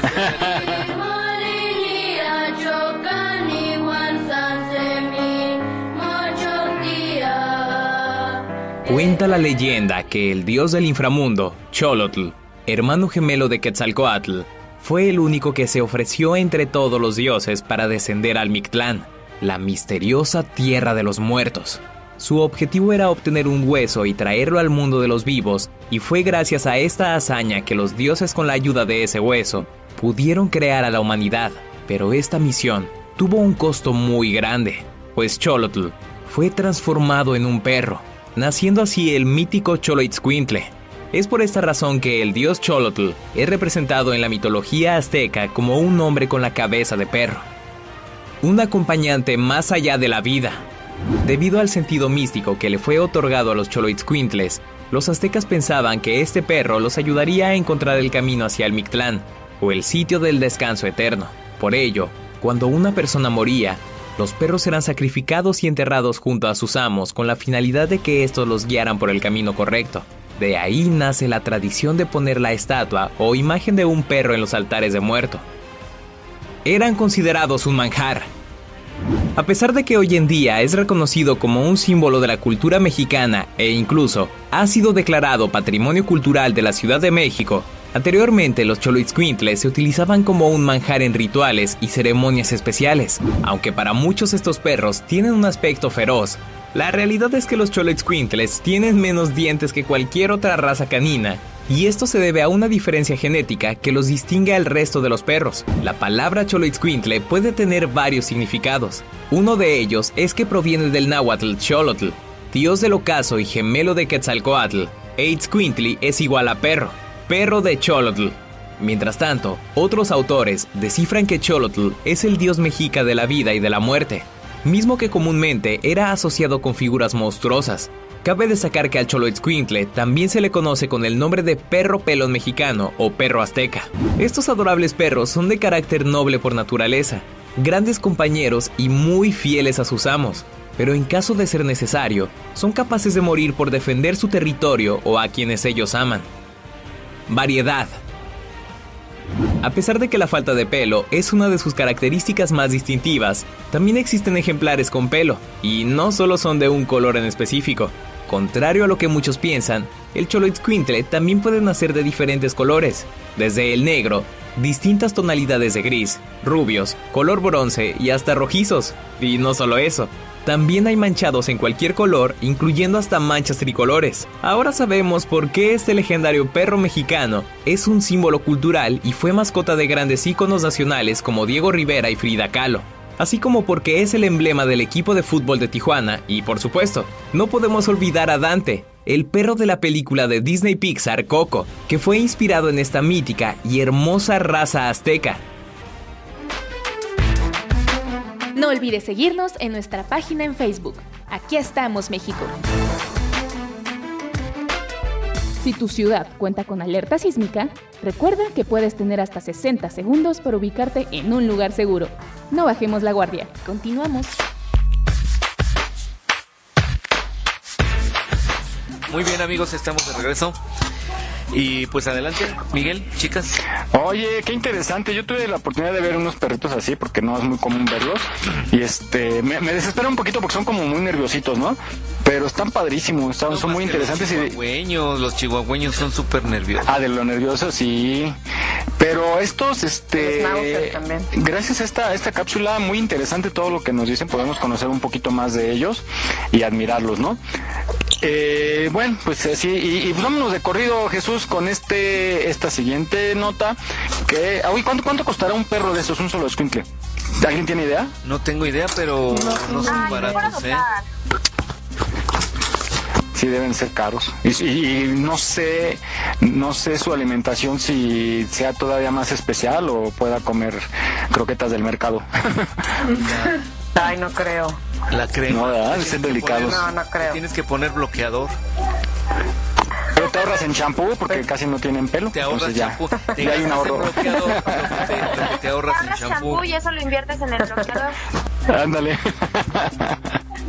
bueno, vamos con la siguiente, Jesús. Este lugar donde descansan los muertos y que tú igual la encontraste muy interesante, pues la puedes presentar, por favor. Bueno, pues que va relacionada ¿eh? a los perros. Sí, sí, sí. Este, para estar a do con este mes que mañana entramos en el mes de noviembre, el Día de Muertos pues eh, está esta cápsula que nos habla precisamente de la mitología, un poquito la religiosidad de nuestros antepasados, los aztecas, como hablaban de un lugar que era el Mictlán, el lugar donde iban los muertos después de aquí, en este Valle de Lágrimas. En el mundo vertical existe el Mictlán, el inframundo, del que están a cargo Mictlán Tecutli y Mictecacihuat. Al Mictlán van a dar todos los que mueren de manera natural, sin importar su clase social. Todos Ir a dar al Mictlán es vivir una última aventura antes de poder reposar realmente en paz. El Mictlán consta de nueve niveles. Estos niveles, como si fueran las capas de una cebolla, están uno arriba del otro y los muertos tienen que atravesar cada nivel para poder completar su misión. Este viaje, que está repleto de peligros y cosas extrañas, y decían los mexicas que duraba cuatro años y empezaba en el primer infierno llamado Itzcuitlán, el lugar en que habitan los perros. Este era un mundo en donde los muertos tenían que cruzar un gran río con la ayuda de un perro, Xoloscuintle. La cosa aquí estaba en que el perro era el que elegía al muerto y no al revés. Si el difunto hubiera maltratado a algún perro en vida, ningún Xoloscuintle lo ayudaría, pues estos podrían detectar quiénes eran dignos o no de su ayuda. Los que no recibían ayuda se veían destinados a vagar por las orillas del río río en el que no está de más decir, vivía una gigantesca iguana llamada Xochintonal. Después de cruzar en el río muerto, llegaban al segundo infierno, conocido como Tepeme Monamictlán, el lugar en donde se juntan las montañas. Y es que en este lugar existían cerros que se juntaban los unos con los otros. Por entre los que tenían que cruzar los muertos, asegurándose de no ser aplastados entre los cerros que como trampas se juntaban y separaban intermitentemente. Luego venía el Itztepetl, el lugar de la montaña de obsidiana, por la cual tenían que caminar los muertos, y la cual estaba cubierta de filosos trozos de obsidiana, los cuales cortaban los cuerpos de los difuntos. Si lograban resistir el recorrido, llegaban a una zona en donde se producían unos fuertes vientos huracanados, que les quitaban todas sus pertenencias y ropa a los caminantes, para luego arrojarlos al siguiente infierno, Sehueloyan, donde existe mucha nieve Así se referían a este lugar los mexicas, por obvias razones. El difunto se enfrentaba a horrorosas tormentas de nieve. A continuación, el muerto llegaba a el Pancuetlacaloyan, el lugar en donde la persona se voltea como bandera, decían los mexicas, pues aquí no había gravedad. Como si estuvieran en el espacio exterior, los difuntos flotaban movidos violentamente por los vientos que se llegaban hasta ahí de los infiernos previos. Aquí el muerto no tenía de otra más que esperar a que las corrientes de viento lo arrojaran hasta el siguiente nivel. Como si no hubieran sufrido ya lo suficiente, el muerto tenía que atravesar ahora el Temiminaloyan, donde manos invisibles le arrojaban a diestra y siniestra flechas perdidas en las batallas del mundo de los vivos. Pero este nivel no era nada comparado con el que seguía, el Teyoyocualoyan, donde existían enormes jaguares que tenían como objetivo comerles el corazón a los ambulantes. Y ya sin corazón, lo que quedaba del difunto llegaba a un mundo lleno de ríos de aguas negras que tenían que cruzar ahora sin la ayuda de ningún solo escuintle. Este, el octavo nivel, se llamaba Apanohualoyan. Y el último infierno era el Chico Nahualoyan, un lugar lleno de niebla que no le dejaba ver nada al muerto esto tenía como objetivo empujar al difunto a la reflexión sobre su vida, sobre las acciones y decisiones que éste hubiera tomado a lo largo de ella. Así gradualmente el muerto se disolvía con la niebla, haciéndose uno con el Mictlán, para descansar junto con sus amos, los dioses de la muerte. Y ahí lo tienes. Ahora ya sabes qué es el Mictlán. Aquí estamos, México. Esperamos tus comentarios a nuestro WhatsApp 56 294 1459. 56 294 1459. Continuamos.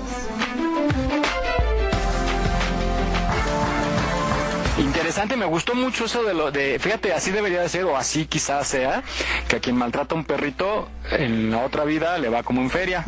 Entonces, me gustó mucho eso, que si, que si alguien maltrataba a un perrito, pues no, no llegaba al descanso eterno. Y además Muy interesante. El, el, el escoge al humano, no el humano al... Ajá. Sí, pues ya, la- por eso decimos que la vida, pues aquí sería la muerte cobra factura, ¿no? Y literal. Pero bueno, pues muy interesante Jesús, excelente cápsula. Y bueno, pues vamos a continuar con nuestro serial. Son 11 serial, dije, ¿eh? Serial. No se emocionen que van a Ya desayunar sabemos que serial. Ay, dije, ya, ya, no nos interesa el cereal. Ya pasaste El cereal es muy light. Claro, cereal, cereal, exacto, nada que ver. Ay, Jesús. Bueno, vamos a este serial de los misterios de los volcanes que nos entrega el ingeniero Miguel Ángel Galván. Son 11 de la mañana con 37 minutos. Les vamos a dar rápidamente eh, nuestra vía de comunicación, nuestro WhatsApp. Es 5612 94 14 59 para que nos escriban. Repito, 5612 94 1459. Y está muy interesante, regresando al tema, esta presentación de los volcanes, la entrega número 5. Fíjense que resulta que el volcán se estuvo en venta. Nadie me lo contó. Así es. Nadie me No, cara. Eh, y bueno, pues nos explica el ingeniero Galván en esta quinta entrega cómo estuvo el asunto. Vamos a escucharlo. Hola, gracias por seguirnos. Continuamos conociendo al Popocatépetl. Luego del sismo intraplaca de magnitud 7.1, cuyo epicentro fue en el estado de Puebla, que sacudió al país el 19 de septiembre del 2017, el volcán comenzó a elevar su actividad que culminó con una emisión de ceniza el 28 de septiembre y una explosión el 30 del mismo mes. El coloso ha mantenido su actividad volcánica durante el 2018 a la fecha con emisiones de ceniza. Hablemos ahora de su mitología. La vista que engalana la ciudad más grande del mundo, la Ciudad de México, está realzada por la majestuosidad de dos volcanes más altos del hemisferio. Se trata, como ya adivinaron, del Popocatépetl y del Iztaccíhuatl. La presencia milenaria de estos enormes volcanes ha sido de gran importancia en las diferentes sociedades que los han admirado y venerado, siendo fuente de inspiración de múltiples leyendas sobre su origen y creación. ¿Recuerdan que les mencioné en un capítulo anterior de una historia de amor y tragedia? A continuación les relato. Hace ya miles de años, cuando el imperio azteca estaba en su esplendor y dominaba el Valle de México, como práctica común sometían a los pueblos vecinos requiriéndoles un tributo obligatorio. Fue entonces cuando el cacique de los tlacaltecas, acérrimo enemigo de los aztecas, cansado de esta terrible opresión, decidió luchar por la libertad de su pueblo. El cacique tenía una hija llamada Iztaccíhuatl, mujer blanca en idioma náhuatl. Era la princesa más bella y depositó su amor en el joven Popocatépetl, uno de los más apuestos guerreros de su pueblo. Ambos se profesaban un inmenso amor, por lo que antes de partir a la guerra Popocatépetl pidió al cacique la mano de la princesa Iztaccíhuatl. El padre accedió gustoso y prometió recibirlo con una gran celebración para darle la mano de su hija si regresaba victorioso de la batalla. El valiente guerrero aceptó y se preparó para partir y guardó en su corazón la promesa de que la princesa lo esperaría para consumar su amor. Al poco tiempo, un rival de amores de Popocatépetl, celoso del amor que ambos se profesaban, le dijo a la princesa Iztaccíhuatl que su amado había muerto durante el combate. Abatida por la tristeza y sin saber que todo era mentira, la princesa murió. Tiempo después, Popocatépetl regresó victorioso a su pueblo con la esperanza de ver a su amada. A su llegada recibió la terrible noticia sobre el fallecimiento de la princesa Iztaccíhuatl. Entristecido con la noticia, vagó por las calles durante varios días y noches hasta que decidió hacer algo para honrar su amor y que el recuerdo de la princesa permaneciera en la memoria de los pueblos. Mandó construir una gran tumba ante el sol, amontonando diez cerros para formar una enorme montaña. Tomó entre sus brazos el cuerpo de su princesa, lo llevó a la cima y la recostó inerte sobre la gran montaña. El joven guerrero le dio un beso póstumo. Tomó una antorcha humeante y se arrodilló frente a su amada para velar así su sueño eterno. Desde aquel entonces permanecen juntos, uno frente al otro. Con el tiempo la nieve cubrió sus cuerpos. Los dioses, al ver tal demostración de amor, los convirtieron en dos enormes volcanes que seguirán así hasta el final del mundo. La leyenda añade que cuando el guerrero Popocatépetl se acuerda de su amada, su corazón que guarda el fuego de la pasión eterna tiembla y su antorcha echa humo. Por ello, hasta hoy en día, el volcán Popocatépetl continúa arrojando fumaroles. El poeta Sánchez Chocano, cubano, inmortalizó esta historia en su poema El idilio de los volcanes. Pueden suspirar si lo desean. También tiene nuestro volcán una historia anecdótica sin igual. Imagínense despertar con este encabezado en el periódico. Se vende el Popocatépetl. Se lo relato más adelante. No se vayan.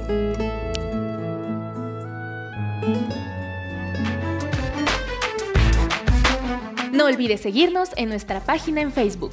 Aquí estamos, México. Si tu ciudad cuenta con alerta sísmica, recuerda que puedes tener hasta 60 segundos para ubicarte en un lugar seguro. No bajemos la guardia. Continuamos. Hola, estamos de regreso. Pues bueno, ya sabemos otro otro poco más acerca de volcanes. Adelante, chicos. Sí, muy interesantes esas entregas. Eh, la verdad sí, pues nos han informado muchísimas cosas que no sabíamos. Entonces le agradecemos mucho al, al ingeniero Galván. Todavía falta una más en este programa es cuando habla justo de la venta del volcán, porque yo se las vendí que aquí, pero no, para tenerlos en suspenso es hasta la siguiente que viene más adelante. Creo que sí. Entonces... Creo que ya ni te acuerdas, Entonces, pues es que la escuché como 20 veces porque está muy Que no buena. bien. No dormí bien, no, pues no me, no, bueno, no dormí bien. Este, vamos, oigan, fíjense que, que ya hablando ahorita de la pandemia, eh, otra de las cosas malas que trae es que hay crisis, ¿no? Evidentemente. Y al haber crisis hay también delincuencia, hay abusos de gente que eh, se aprovecha del- de la necesidad de otras personas que están buscando ahorita un ingreso. Entonces hay una infinidad de anuncios, no sé si los has han visto en Facebook, sobre todo en redes, que por ejemplo ofrecen trabajo empacando en casa, eh, anunciando productos en internet, que contando y, y empaquetando juguetitos, etcétera, etcétera.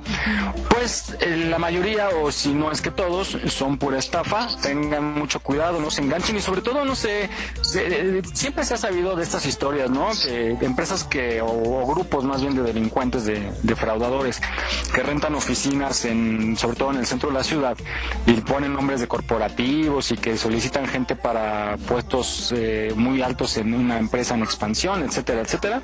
Y es típico que las hacen ir, les dan toda una cátedra de éxito y que tú puedes y que y entonces muchas veces las jovencitas o jovencitos pues los envuelven y les piden dinero para darles su kit. Les dicen, tú no vas a vender, tú vas a ser el coordinador de vendedores, de bla, bla, bla, bla, bla. Y les enjaretan un kit de productos que tienen que vender y dicen, oye, pues tú me dijiste que no soy vendedor, ¿por qué tengo que comprar? Ah, no, es que tú le vas a demostrar a tu equipo que tú puedes y si tú puedes vas a hacer que tu equipo pueda. Y el chiste es que los embarcan luego con miles de pesos y ahí están los jovencitos tratando de conseguir dinero y bueno, las mamás a veces pues desconfiando eh, ceden los apoyan y a fin de cuentas caen en, fraude, ¿no? Porque pues se quedan con el producto, lo que les hicieron fue venderles un producto pirata, chatarra, feo y entonces se aprovechan mucho de esta necesidad. Vamos a escuchar esta, esta cápsula que nos indica algunos tipos de fraudes que hay en Internet, de los trabajos que ofrecen para tener altos ingresos, para que estén alertas y sobre todo a los adolescentes o jóvenes también que están desesperados, tengan, pongan mucha atención porque por muy bonito que se escuche, ahorita hay crisis y nadie va a ofrecer excelentes puestos y sueldos trabajando en casa. Vamos a escucharla. Un tema muy importante es el relacionado a las falsas ofertas de trabajo en casa. Ensamblar artesanías en casa. Esta estafa te emociona, ensamblar juguetes, muñecas u otros proyectos de artesanía en casa, con la promesa de altos pagos por pieza. Todo lo que tienes que hacer es pagar una cuota por adelantado para el kit de inicio, que incluye instrucciones, y piensas, suena bien, bueno, una vez que terminas de armar tu primer lote de artesanías, la empresa te dirá que no cumple con las especificaciones. De hecho, incluso si lo hicieras a la perfección, aún así estaría mal. El negocio de la compañía estafadora es hacer dinero vendiendo los kits de inicio, no vender el producto ensamblado. Así que te quedas con un conjunto de paquete de artesanías sin nadie a quien venderlos. Facturación médica. En esta estafa tú pagas de 300 a 1000 dólares por todo lo que supuestamente necesitas para iniciar tu propio servicio de facturación médica en el hogar, así como una lista de clientes potenciales en tu área. Lo que no te dicen es que la mayoría de las clínicas médicas procesan sus propias cuentas o externaliza la tramitación a otras empresas tu PC no puede cumplir con sus especificaciones y con frecuencia las listas de los clientes potenciales son obsoletas o simplemente erróneas. Correo electrónico. Se trata de una estafa clásica de enviar correo electrónico basura por un precio bajo, que puede convertirse en un procesador de correo electrónico pagado desde la comodidad de tu propia casa. Ahora, ¿qué crees que un procesador de correo electrónico hace? Si tú piensas que tienes que reenviar mensajes de correo editados, olvídalo lo que se obtiene por tu dinero son las instrucciones de envío de correo basura, una lista de las empresas que buscan trabajadores a domicilio. En esta se paga una pequeña cuota para obtener una lista de las empresas que buscan trabajadores a domicilio, como tú. El único problema es que la lista es por lo general una lista genérica de las empresas o compañías que no tienen los trabajadores a domicilio. Escritura en casa. Si utilizas el Internet mucho, entonces las probabilidades son que seas un buen mecanógrafo. ¿Qué mejor para sacar provecho de eso que ganar dinero escribiendo en casa? He aquí cómo funciona. Después de enviar la cuota para el estafador de más información, recibes un archivo y la información impresa que te indica que debes colocar anuncios mecanografiados y vender copias de ese mismo archivo para las personas que respondan. Convierte tu ordenador en una máquina de hacer dinero. Bueno, esta vez al menos en media es verdad, una estafa total para los spammers. El spam es el envío masivo de anuncios en foros y redes sociales. Una vez que pagas tu dinero, se te enviarán las instrucciones para colocar anuncios con el mismo mensaje que fuiste enganchado. Convertí tus computadoras en máquinas de hacer dinero. Una vez que alguien cae en la trampa, tú vendes las mismas instrucciones que te fueron enviadas, y la cadena sigue una y otra vez. Como puedes ver, en Internet podemos encontrar trabajos reales, pero también con más frecuencia nos podemos topar con estafas, que pueden llevarte a perder tu dinero y la ilusión de generar ganancias.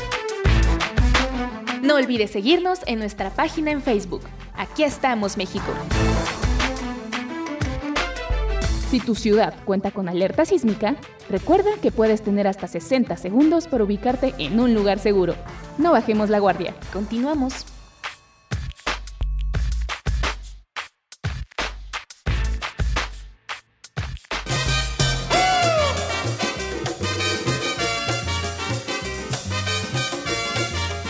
Bien, pues este continuamos, eh, público amable, público que nos escucha. Adelante. Claro que sí, 11 de la mañana con 50 minutos. Caray, qué rápido se va el tiempo aquí en la Ciudad de México. Y nosotros aquí seguimos acompañándolos. Y bueno, pues sí, es muy delicado esto. Justamente eh, aumentan los fraudes, ¿no?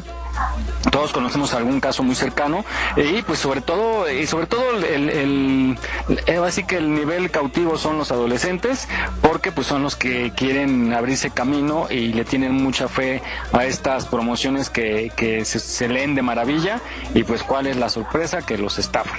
Bueno no tienen y lo peor es que yo nunca he visto, Jesús, que, hayan detenido a, a, una banda de estos porque son muy hábiles, porque cambian el nombre, cambian de oficina y a pesar de que ha habido reportajes en donde se les vuelve a encontrar en otro local, no hay acción de la autoridad porque yo me imagino que hay por ahí un vacío legal porque pues yo creo que entraría acá en el fraude Sí, claro, por supuesto. El tipo de fraude es quien obtenga un lucro indebido por medio del engaño, ese es el fraude. Lo malo es que yo me imagino, digo, no sé cómo, cómo operen, pero yo me imagino que lo tienen bien estudiado, que a lo mejor lo que hacen es un contrato de compraventa o un recibo de venta, que al recibir el kit les han de hacer firmar como de que recibí un kit a cambio de tanto dinero y, se, y legalmente se considera una venta. ¿No? Yo me imagino que por ahí, por ahí se escabullen, pero bueno, ya lo, lo, bueno es que ya se puede ahora con las redes y, y, medios. No sé si vieron hace días apareció un post ahí en Facebook de una mamá que acompañó justo a una a su adolescente hija a un lugar en Tlalpan. Este, creo que lo publicamos, lo publicamos ahí en Aquí estamos México en la página de Facebook. Y justamente la señora eh, fue y llegó a la dirección que tenía que le había dicho su hija. Ella ya había entrado la hija. Entonces tomó foto y la persona que estaba ahí abajo le preguntó que por qué tomaba foto. Le dijo es por seguridad mi hija vino al, supuesto empleo que están ofreciendo y me quiero proteger entonces el, chavo no le dejó tomar más fotos. Entró y sacaron a la chica a la hija entonces, pues era una clara muestra que algo se escondía ahí. Y lo publicó y puso, fue en de Tlalpan, puso ahí la dirección y todo para alertar. Nosotros lo, publicamos en varias páginas que tenemos. Y pues qué bueno, qué bueno, qué bueno que la confianza de la hija de haberle contado a la mamá y que la mamá pues eh, no le latió y actuó, ¿no? Entonces, este, pues hay que tener mucho cuidado. Bueno, pequeñas. Ahorita que están chavitos, acompañarlos a, a, las entrevistas. Y, y qué buena onda esa ¿no? Pero pues sí, ves dónde estás, dónde entra, con quién y, y pues... Exacto. Yo creo que no te dejan entrar, hay que tener mucho cuidado ahí y acompañar a, a, a, los pequeños hasta donde te dejen, ¿vale? Porque me imagino que en algún, algún filtro ya no te dejan, pero ya el hecho de que vean que vas acompañado, pues si sacan al, al, menor, a la menor, pues ya es indicio de que había algo chueco por ahí. Y enseñarle a los claro. hijos que no firmen nada ni acepten nada. Igual, este, creo que hasta no les dejan usar el celular adentro no, para que no manden mensajes. A, saber los contactos, saber el giro, saber cuánto. Exacto. Eh, no, y, y el primer indicio es de entrada y menos ahorita que estamos padeciendo una, una crisis, es los grandes sueldos que ofrecen, ¿no? Y los puestos y las maravillas que te cuentan. Si, si una empresa, nosotros tenemos el orgullo de trabajar en una empresa pues sólida, solvente, los sueldos no son que digamos pues muy generosos, ni las condiciones muy generosas, entonces imagínense a una empresa que, patito, ¿no? Que acaba de nacer o que ni existe, pues, ¿cómo te va a ofrecer eso? Exactamente. Bueno, Ay, qué cosas estoy diciendo. Vamos pues a, contigo, Shirley, con la entrevista de la semana que tienes tú un excelente, una excelente propuesta para asistir con la familia. Así es, esta, esta semana, el 4 de noviembre, inicia el Festival de Títeres Alma de Madera. Son ponencias, talleres y presentaciones de generaciones de artistas del gremio títeril. Vamos a escucharlo porque está bien interesante. Hoy me encuentro con Andrea Cruz, ella es directora del Festival de Títeres Alma de Madera, que nos tiene noticias acerca de este festival porque ya próximamente va a estar en la Ciudad de México. Cuéntanos, Andrea, ¿de qué se trata? Es un festival que es su primera emisión. Estamos haciendo la compañía Teatrapos, que es una compañía que lleva ocho años haciendo teatro de títeres infantil y juvenil. Y bueno, nos, nos aventamos a hacer un primer festival porque Justo nosotros iniciamos nuestra vida profesional en un festival de aquí de la Ciudad de México dedicado al teatro de títeres. Entonces nos parecía importante retomar esa tradición de, formar espacios de encuentros para titiriteros de, de varias generaciones, de, varios, de varias trayectorias. Y también contamos con grupos jóvenes que tienen nuevas propuestas eh, dentro del teatro de títeres eh, con otras disciplinas, ¿no? Tenemos teatro de títeres con poesía, teatro de títeres con combate escénico, teatro de títeres eh, con música en vivo.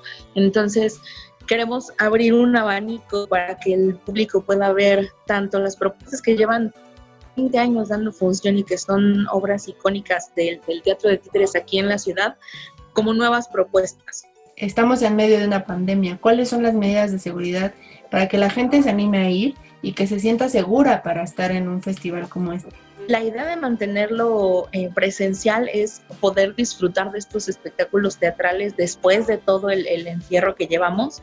Nos parece importante volver a contactar frente a frente y los títeres tienen de verdad otro impacto en, en digamos, en, la, en lo presencial, ¿no? en el en vivo Y justo para eso, pues las tres sedes con las que contamos, en las que se va a llevar a cabo el festival, que son el Teatro Lolacueto, el Centro Nacional de las Artes CENART y el Teatro Sergio Magaña, todas las sedes tienen todas estas medidas de sanitización, de sana distancia, todo el personal del festival usa cubreboca, eh, los recibe con gel y con, digamos, con, con los señalamientos de sana distancia de salidas en los espacios y estamos trabajando en general en las tres sedes con el 30% de ocupación que nos permite tener la, justo mantener la distancia entre ustedes y para los espacios más pequeños justo en las redes sociales donde está el anuncio de cada obra, hay un, hay un link, un formulario donde pueden registrarse para nosotros llevar un control de la gente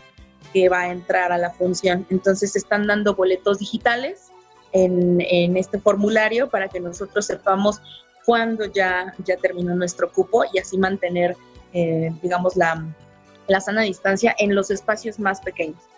Estamos del 4 al 22 de noviembre eh, tenemos actividades tanto entre semana como en fines de semana para que estén atentos a la cartelera. La cartelera ya está actualmente toda nuestra programación en las redes sociales. Nos encuentran en Facebook, Instagram y Twitter como Festival de Títeres Alma de Madera y también nos encuentran como, como compañía Teatrapos en las dos redes, tanto en la de la compañía como en la del festival. Estamos subiendo actividad por actividad con los requisitos, los lineamientos para que ustedes se sientan seguros y puedan asistir y registrarse. Y bueno, las sedes que tenemos, iniciamos por el Teatro Lola Cueto en la primera, segunda semana de noviembre. Tenemos una sola actividad en el Teatro Sergio Magaña y cerramos la última semana del festival, todo en el Centro Nacional de las Artes.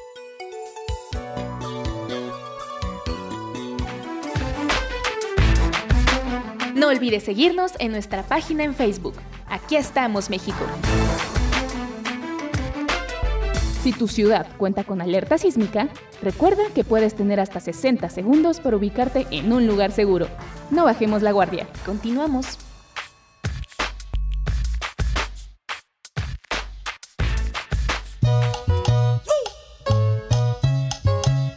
radioius.com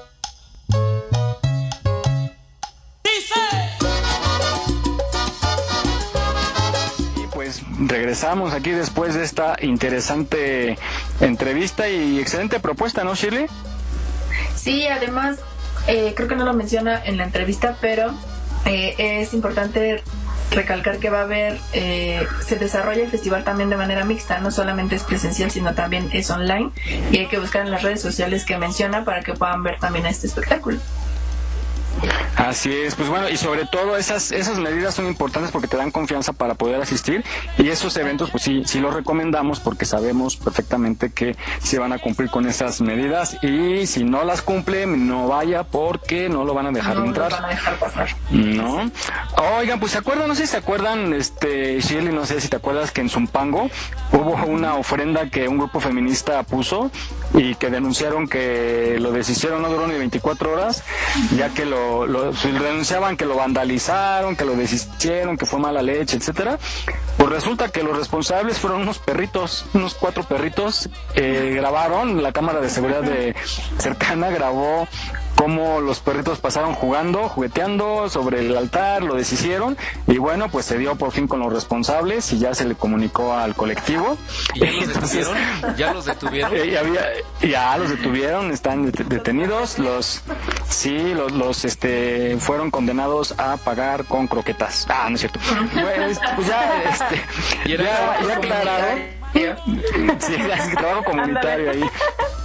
Van a, van a, ya no hay timbres postales, ¿verdad, Jesús? Ya, ya no se usa o sin cartas. No, ya no, ya no. Ah, no, sí, timbres postales. Sí. Sí, Pero digo, ¿hay cartas con timbres postales todavía? claro. Se los van a llevar ahí al correo a, a echarle el lengüetazo al timbre para pegarlos. Oye, y ahorita que dijiste, y ahorita que dijiste del timbre, eh, por ahí de los años de 1960, bueno, yo era muy, muy pequeñito, este, los documentos públicos se timbraban y había una ley del timbre y para darle una mm, validez a los documentos como un contrato, una demanda o algo así, se le colocaban timbres. Ah. Dice, dice Jesús, a ver, Jesús, ¿cómo, ve cómo te balconeas, a ver. Dices, hace como unos 60 años era yo muy chiquito. Sí, o sea, y, y, pues todos somos del siglo, todos somos del milenio pasado y del siglo pasado además. Está bien, no, está bueno. ¿Ya ves, Jesús? Vente de nuestro lado, Jesús, ¿ya ves? No, les digo que ese señor, como, como es inventor y es este es, es científico y todo, para mí que sí tiene su túnel del tiempo por ahí. Y en la noche se, se va. Me regreso. ¿Mm? ¿En, en qué época, ¿En qué época te gustaría, Jesús, si tuvieras tu túnel del tiempo activo? Caer. ¿A nivel mundial? Ajá, sí, sí, con Marilyn Monroe quizá. No, o... no, no, yo, yo me iría Los Beatles. a- al momento en que está siendo crucificado Jesucristo. Para ver si es cierto o no. O sea, yo iría y me esperaría, si me puedo esperar ahí un ratito más, al tercer día, a ver si de veras resucitó. Ahí, para que digan Je- Je- Jesús, así, fue Jesús y ahí te hablan, ¿no? Ah, para echarle la culpa yo creo. ¿Acaso soy yo? ¿Acaso seré yo, maestro? ¿Acaso soy yo, maestro? ¿Verdad que te confunden, Jesús? Ahora sí son bien blasfemos, ¿no? Me cae que sí se van a ir al infierno. Además de pecadoras, blasfemos. Blasfemos. Sí, ahí te traes una Magdalena Ay, de, de bimbo. No, no, no, mejor la Así le, le, le- le- le cuentas, la única Magdalena que tenemos en el 2020 es de bimbo. Pero se llaman magdalenas, ¿no? Las de Bimbo. Se llaman magdalenas. Ajá. Magdalena, pues les- las males, pues. Las males. Pues ya eh, chupemos esto. Vamos a justamente a la frase de mi abuelita, las frases de mi abuelita que muy amablemente pirateamos de Dicen que dicen y, y se refiere justo a esta frase que dice marca patito. ¿De dónde sacamos esta frase marca patito? Que la utilizamos mucho, ¿no? Cuando hablamos de cuando compramos algo baratón o algo que no es como como de marca y decimos es patito, ¿no? Hay novios patitos también, ¿no? No sé, a ver, hay que preguntarle a la mamita. A ver cómo le sale, cómo te salió. No, ni, ni idea. ¿Trae número de serie? De los originales. ¿Te dieron nota? bueno, vamos con las frases. Certificado de calidad. Ándale. ¿Trae garantía? Naomi. Ya, pues, dile que te deje tantito, que estás al aire. Ya, bueno, Ay, el celoso. está bien, vamos a escuchar las frases de mi abuela. Somos un amor pirata, un gran amor que sabe a miel y huele a trampa. Marca patito. Esta es quizás una de las expresiones más injustas que hay en que hay entre todas las que utilizamos y curiosamente es una de las más antiguas. Este, esta expresión se origina desde, desde hecho, de- bueno, se origina un poco después, pero los primeros momentos de esta expresión los encontramos en 1912, cuando la empresa blanqueadora, Blanqueadores Mexicanos lanza este producto, que es el blanqueador Los Patitos. Durante mucho tiempo fue, eh, fue de hecho el más popular de todos, como les digo, desde 1912. Y es una marca que sin publicidad, sin, eh, sin anuncios, nada, era muy conocida y era muy buscada. Para la época de los 50, es cuando empiezan a llegar otras marcas como Clorox, Clorales, etcétera, que ya se anunciaban por radio, por televisión. Los patitos eran vistos como una marca secundaria precisamente por esa falta de publicidad. Y a todas las marcas que no, que no tenían este mismo impulso, esta misma difusión, etcétera, se les empezó a llamar marca Los Patitos. Y de ahí se fue derivando hasta actualmente, que es la marca Patito, que se utiliza para nombrar cualquier producto o cualquier servicio que es de muy baja calidad y que no va a ofrecer lo que realmente promete.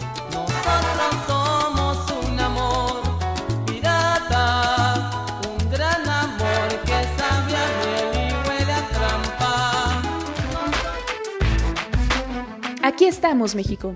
Esperamos tus comentarios a nuestro WhatsApp 56 294 1459. 56 294 1459. Continuamos.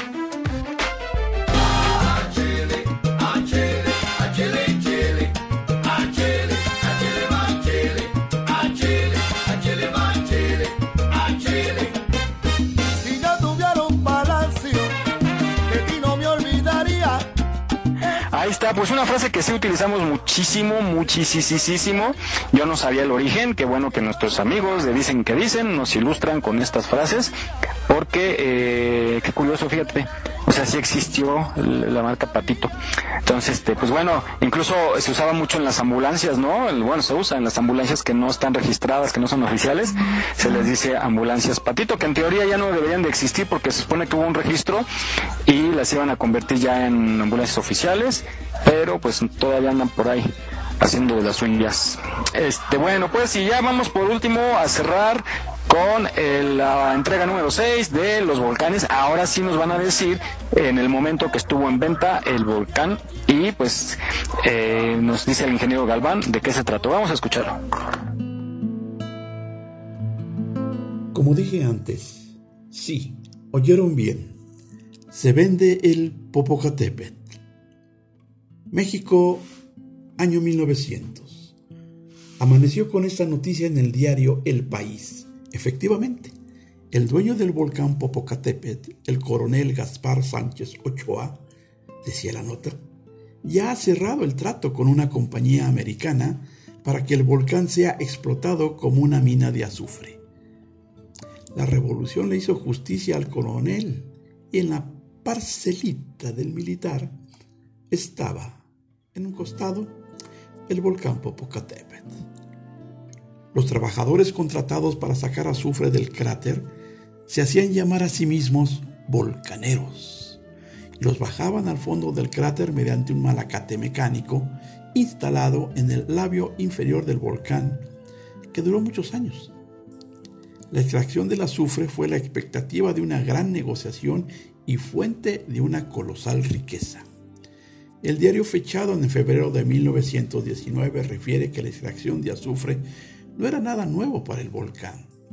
Se inició de la mano de la conquista española cuando Hernán Cortés encomendaba a su capitán, Diego de Ordaz, acercarse al cráter lo más posible a fin de obtener azufre para fabricar pólvora. Después atrajo al barón de Gros, don Andrés del Río, en 1836.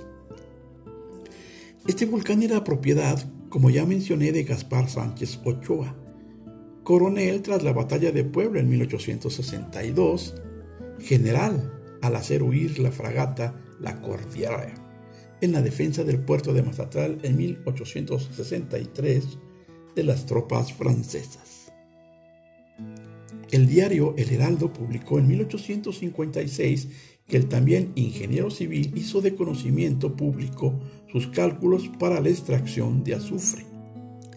En aquellos días se estudiaba la posibilidad de instalar un teleférico entre Amecameca y la cumbre. En 1918, una compañía empezó a explotar el azufre del cráter. Y llegó febrero de 1919. El periódico informó que 17 trabajadores murieron al dinamitar el cráter del volcán Popocatépetl sobrevino un sismo, hubo derrumbes y se estimuló, se provocó la erupción. Está considerada como la primera erupción provocada por el hombre. El fatídico día, un capataz hizo estallar 28 cartuchos de dinamita alrededor de la antigua chimenea, quedando atrapados, como mencioné, 17 trabajadores o volcaneros al interior del cráter. Imagínense el terror de estos hombres al ver y ser testigos directos de la furia de un volcán en erupción desde el interior del mismo cráter. Del hecho solo hubo un sobreviviente, Leonardo Santos, quien auxilió a las víctimas, todas de Amecameca, Estado de México. Sus declaraciones textuales fueron, se los diré en la próxima entrega de esta gran historia ligada al Popocatépetl. Los espero sin falta.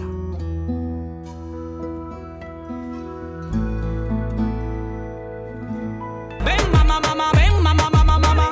Ven para castigarte como tu papá.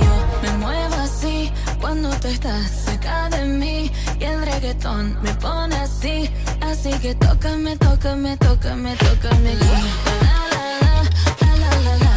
Bien amigos, estamos aquí de regreso. Ya son las 12.23 de la tarde. Adelante, Miguel. Ya bien tarde, bien tarde, nos aventamos muchísimo tiempo el día de hoy, pero muy contentos de acompañarlos este sábado 31 de octubre eh, hasta sus hogares. Bueno, gracias al ingeniero Galván por su entrega y la próxima semana ya escuchen las últimas entregas que tenemos sobre los misterios de los volcanes. Y pues, eh, chicas, llegamos ya al final de este programa. Muchísimas gracias por estar con nosotros, por acompañarnos. Los escuchamos la próxima semana. Pues vamos a despedirnos y si tienen saludos, recomendaciones, perdón, rápidamente, eh, Rosy Pasté nos manda una recomendación que cuando puedan busquen la película Mis abuelas. Está muy bonita y habla de que a los niños siempre hay que hablarles con la verdad. Coincido, vamos a buscarla y pues para ver qué tal a ver si la podemos platicar la próxima semana. Gracias, Naomi, muy buenos días, adelante. Ay, cuídense mucho, tengan un excelente fin de semana, que se la pasen bien, se leen mucho con sus familias si es posible.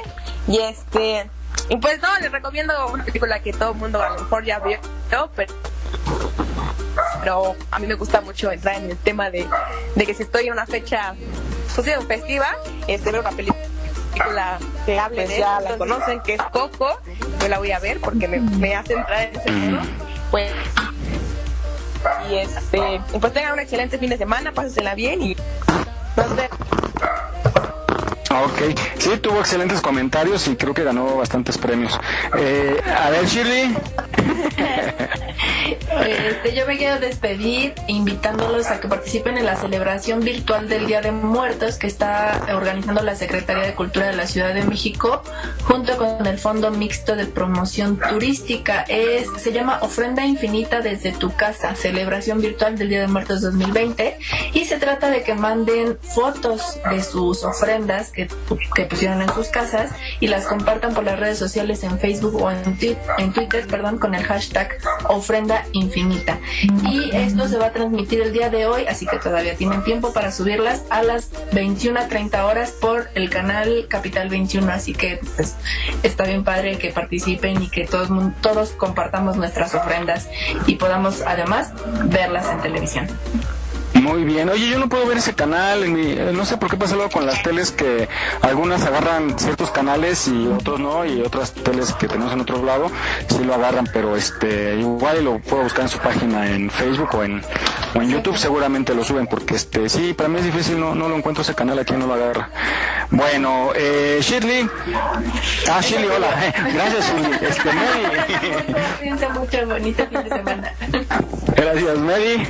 Pues yo les voy a recomendar, bueno, antes que nada, saludos a Claudia Gómez que nos escucha cada ocho días igual que Rosy Pastén. Y les voy a recomendar que vean una miniserie que se llama Alguien tiene que morir, que es el creador de La Casa de las Flores, que está muy buena. Eso sí es para adultos, ¿eh? No se recomienda que estén niños eh, viéndola.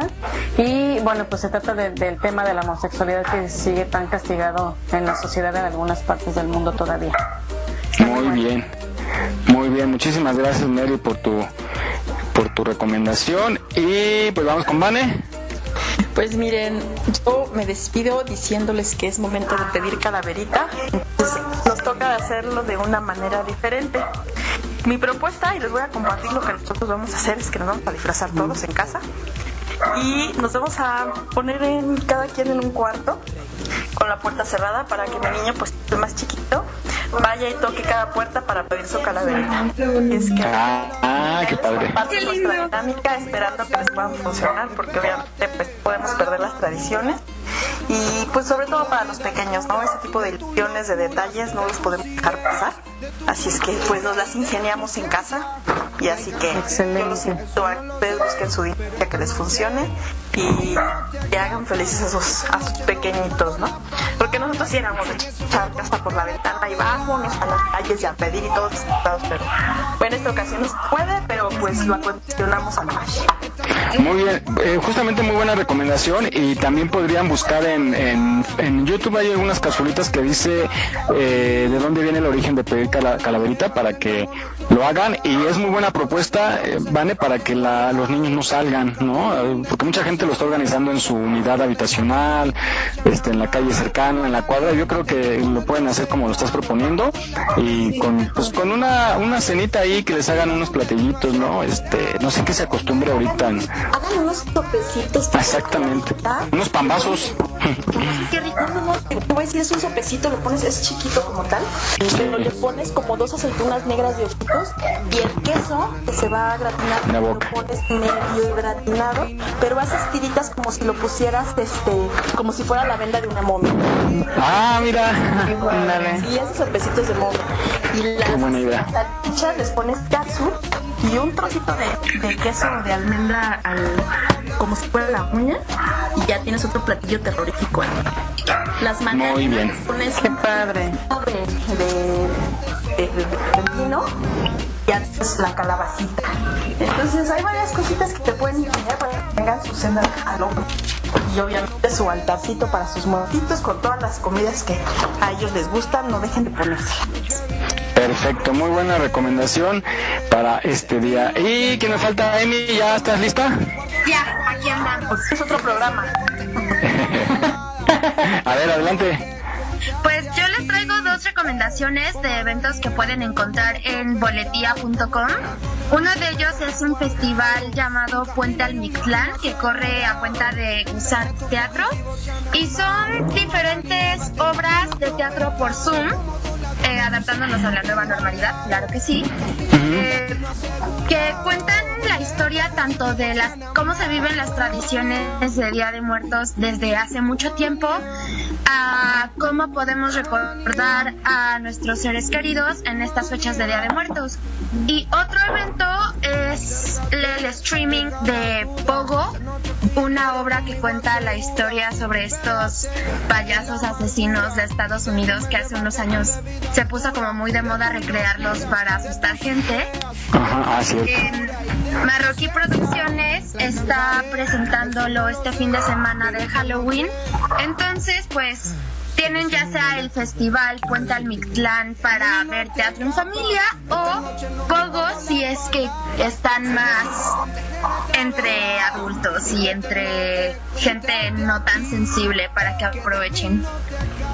Muy bien, excelentes propuestas el día de hoy, así es que en casita hay que pasar estas estas pues, fiestas, estos homenajes a nuestros difuntos. Bueno, pues muchísimas gracias, llegamos ahora sí al fin, 12.30, 12 con 30. Nos despedimos, muchísimas gracias chicas y nos escuchamos aquí, sigan con la programación de radioyus.com que tiene música muy buena para estar escuchando en casa. Adelante Jesús.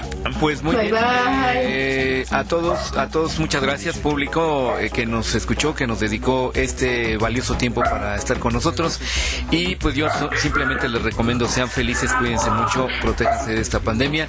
Y Emi, Vane, Naomi, Mary, Shirley y Miguel, nos escuchamos dentro de ocho días y sean felices. Hasta la próxima. Gracias, saludos a Mon también, que tiene mucho trabajo. Esperemos esté pronto por acá. Bye. Ahora sí, pecadoras, pórtense bien. Señorita tiene más de 18 de pequeña su carita. Ya baila reggaetón, ton, ton, ton, ton, con un poco de tempo, bo, bo, bo, bo. Una nena bien loca, ella es una señorita. Tiene más de 18 de pequeña su carita. Noche de viernes perreando a la vez Moviendo el booty te sale muy bien Saliendo del party te invito a un café Calmando las ansias te llevo al motel Yeah,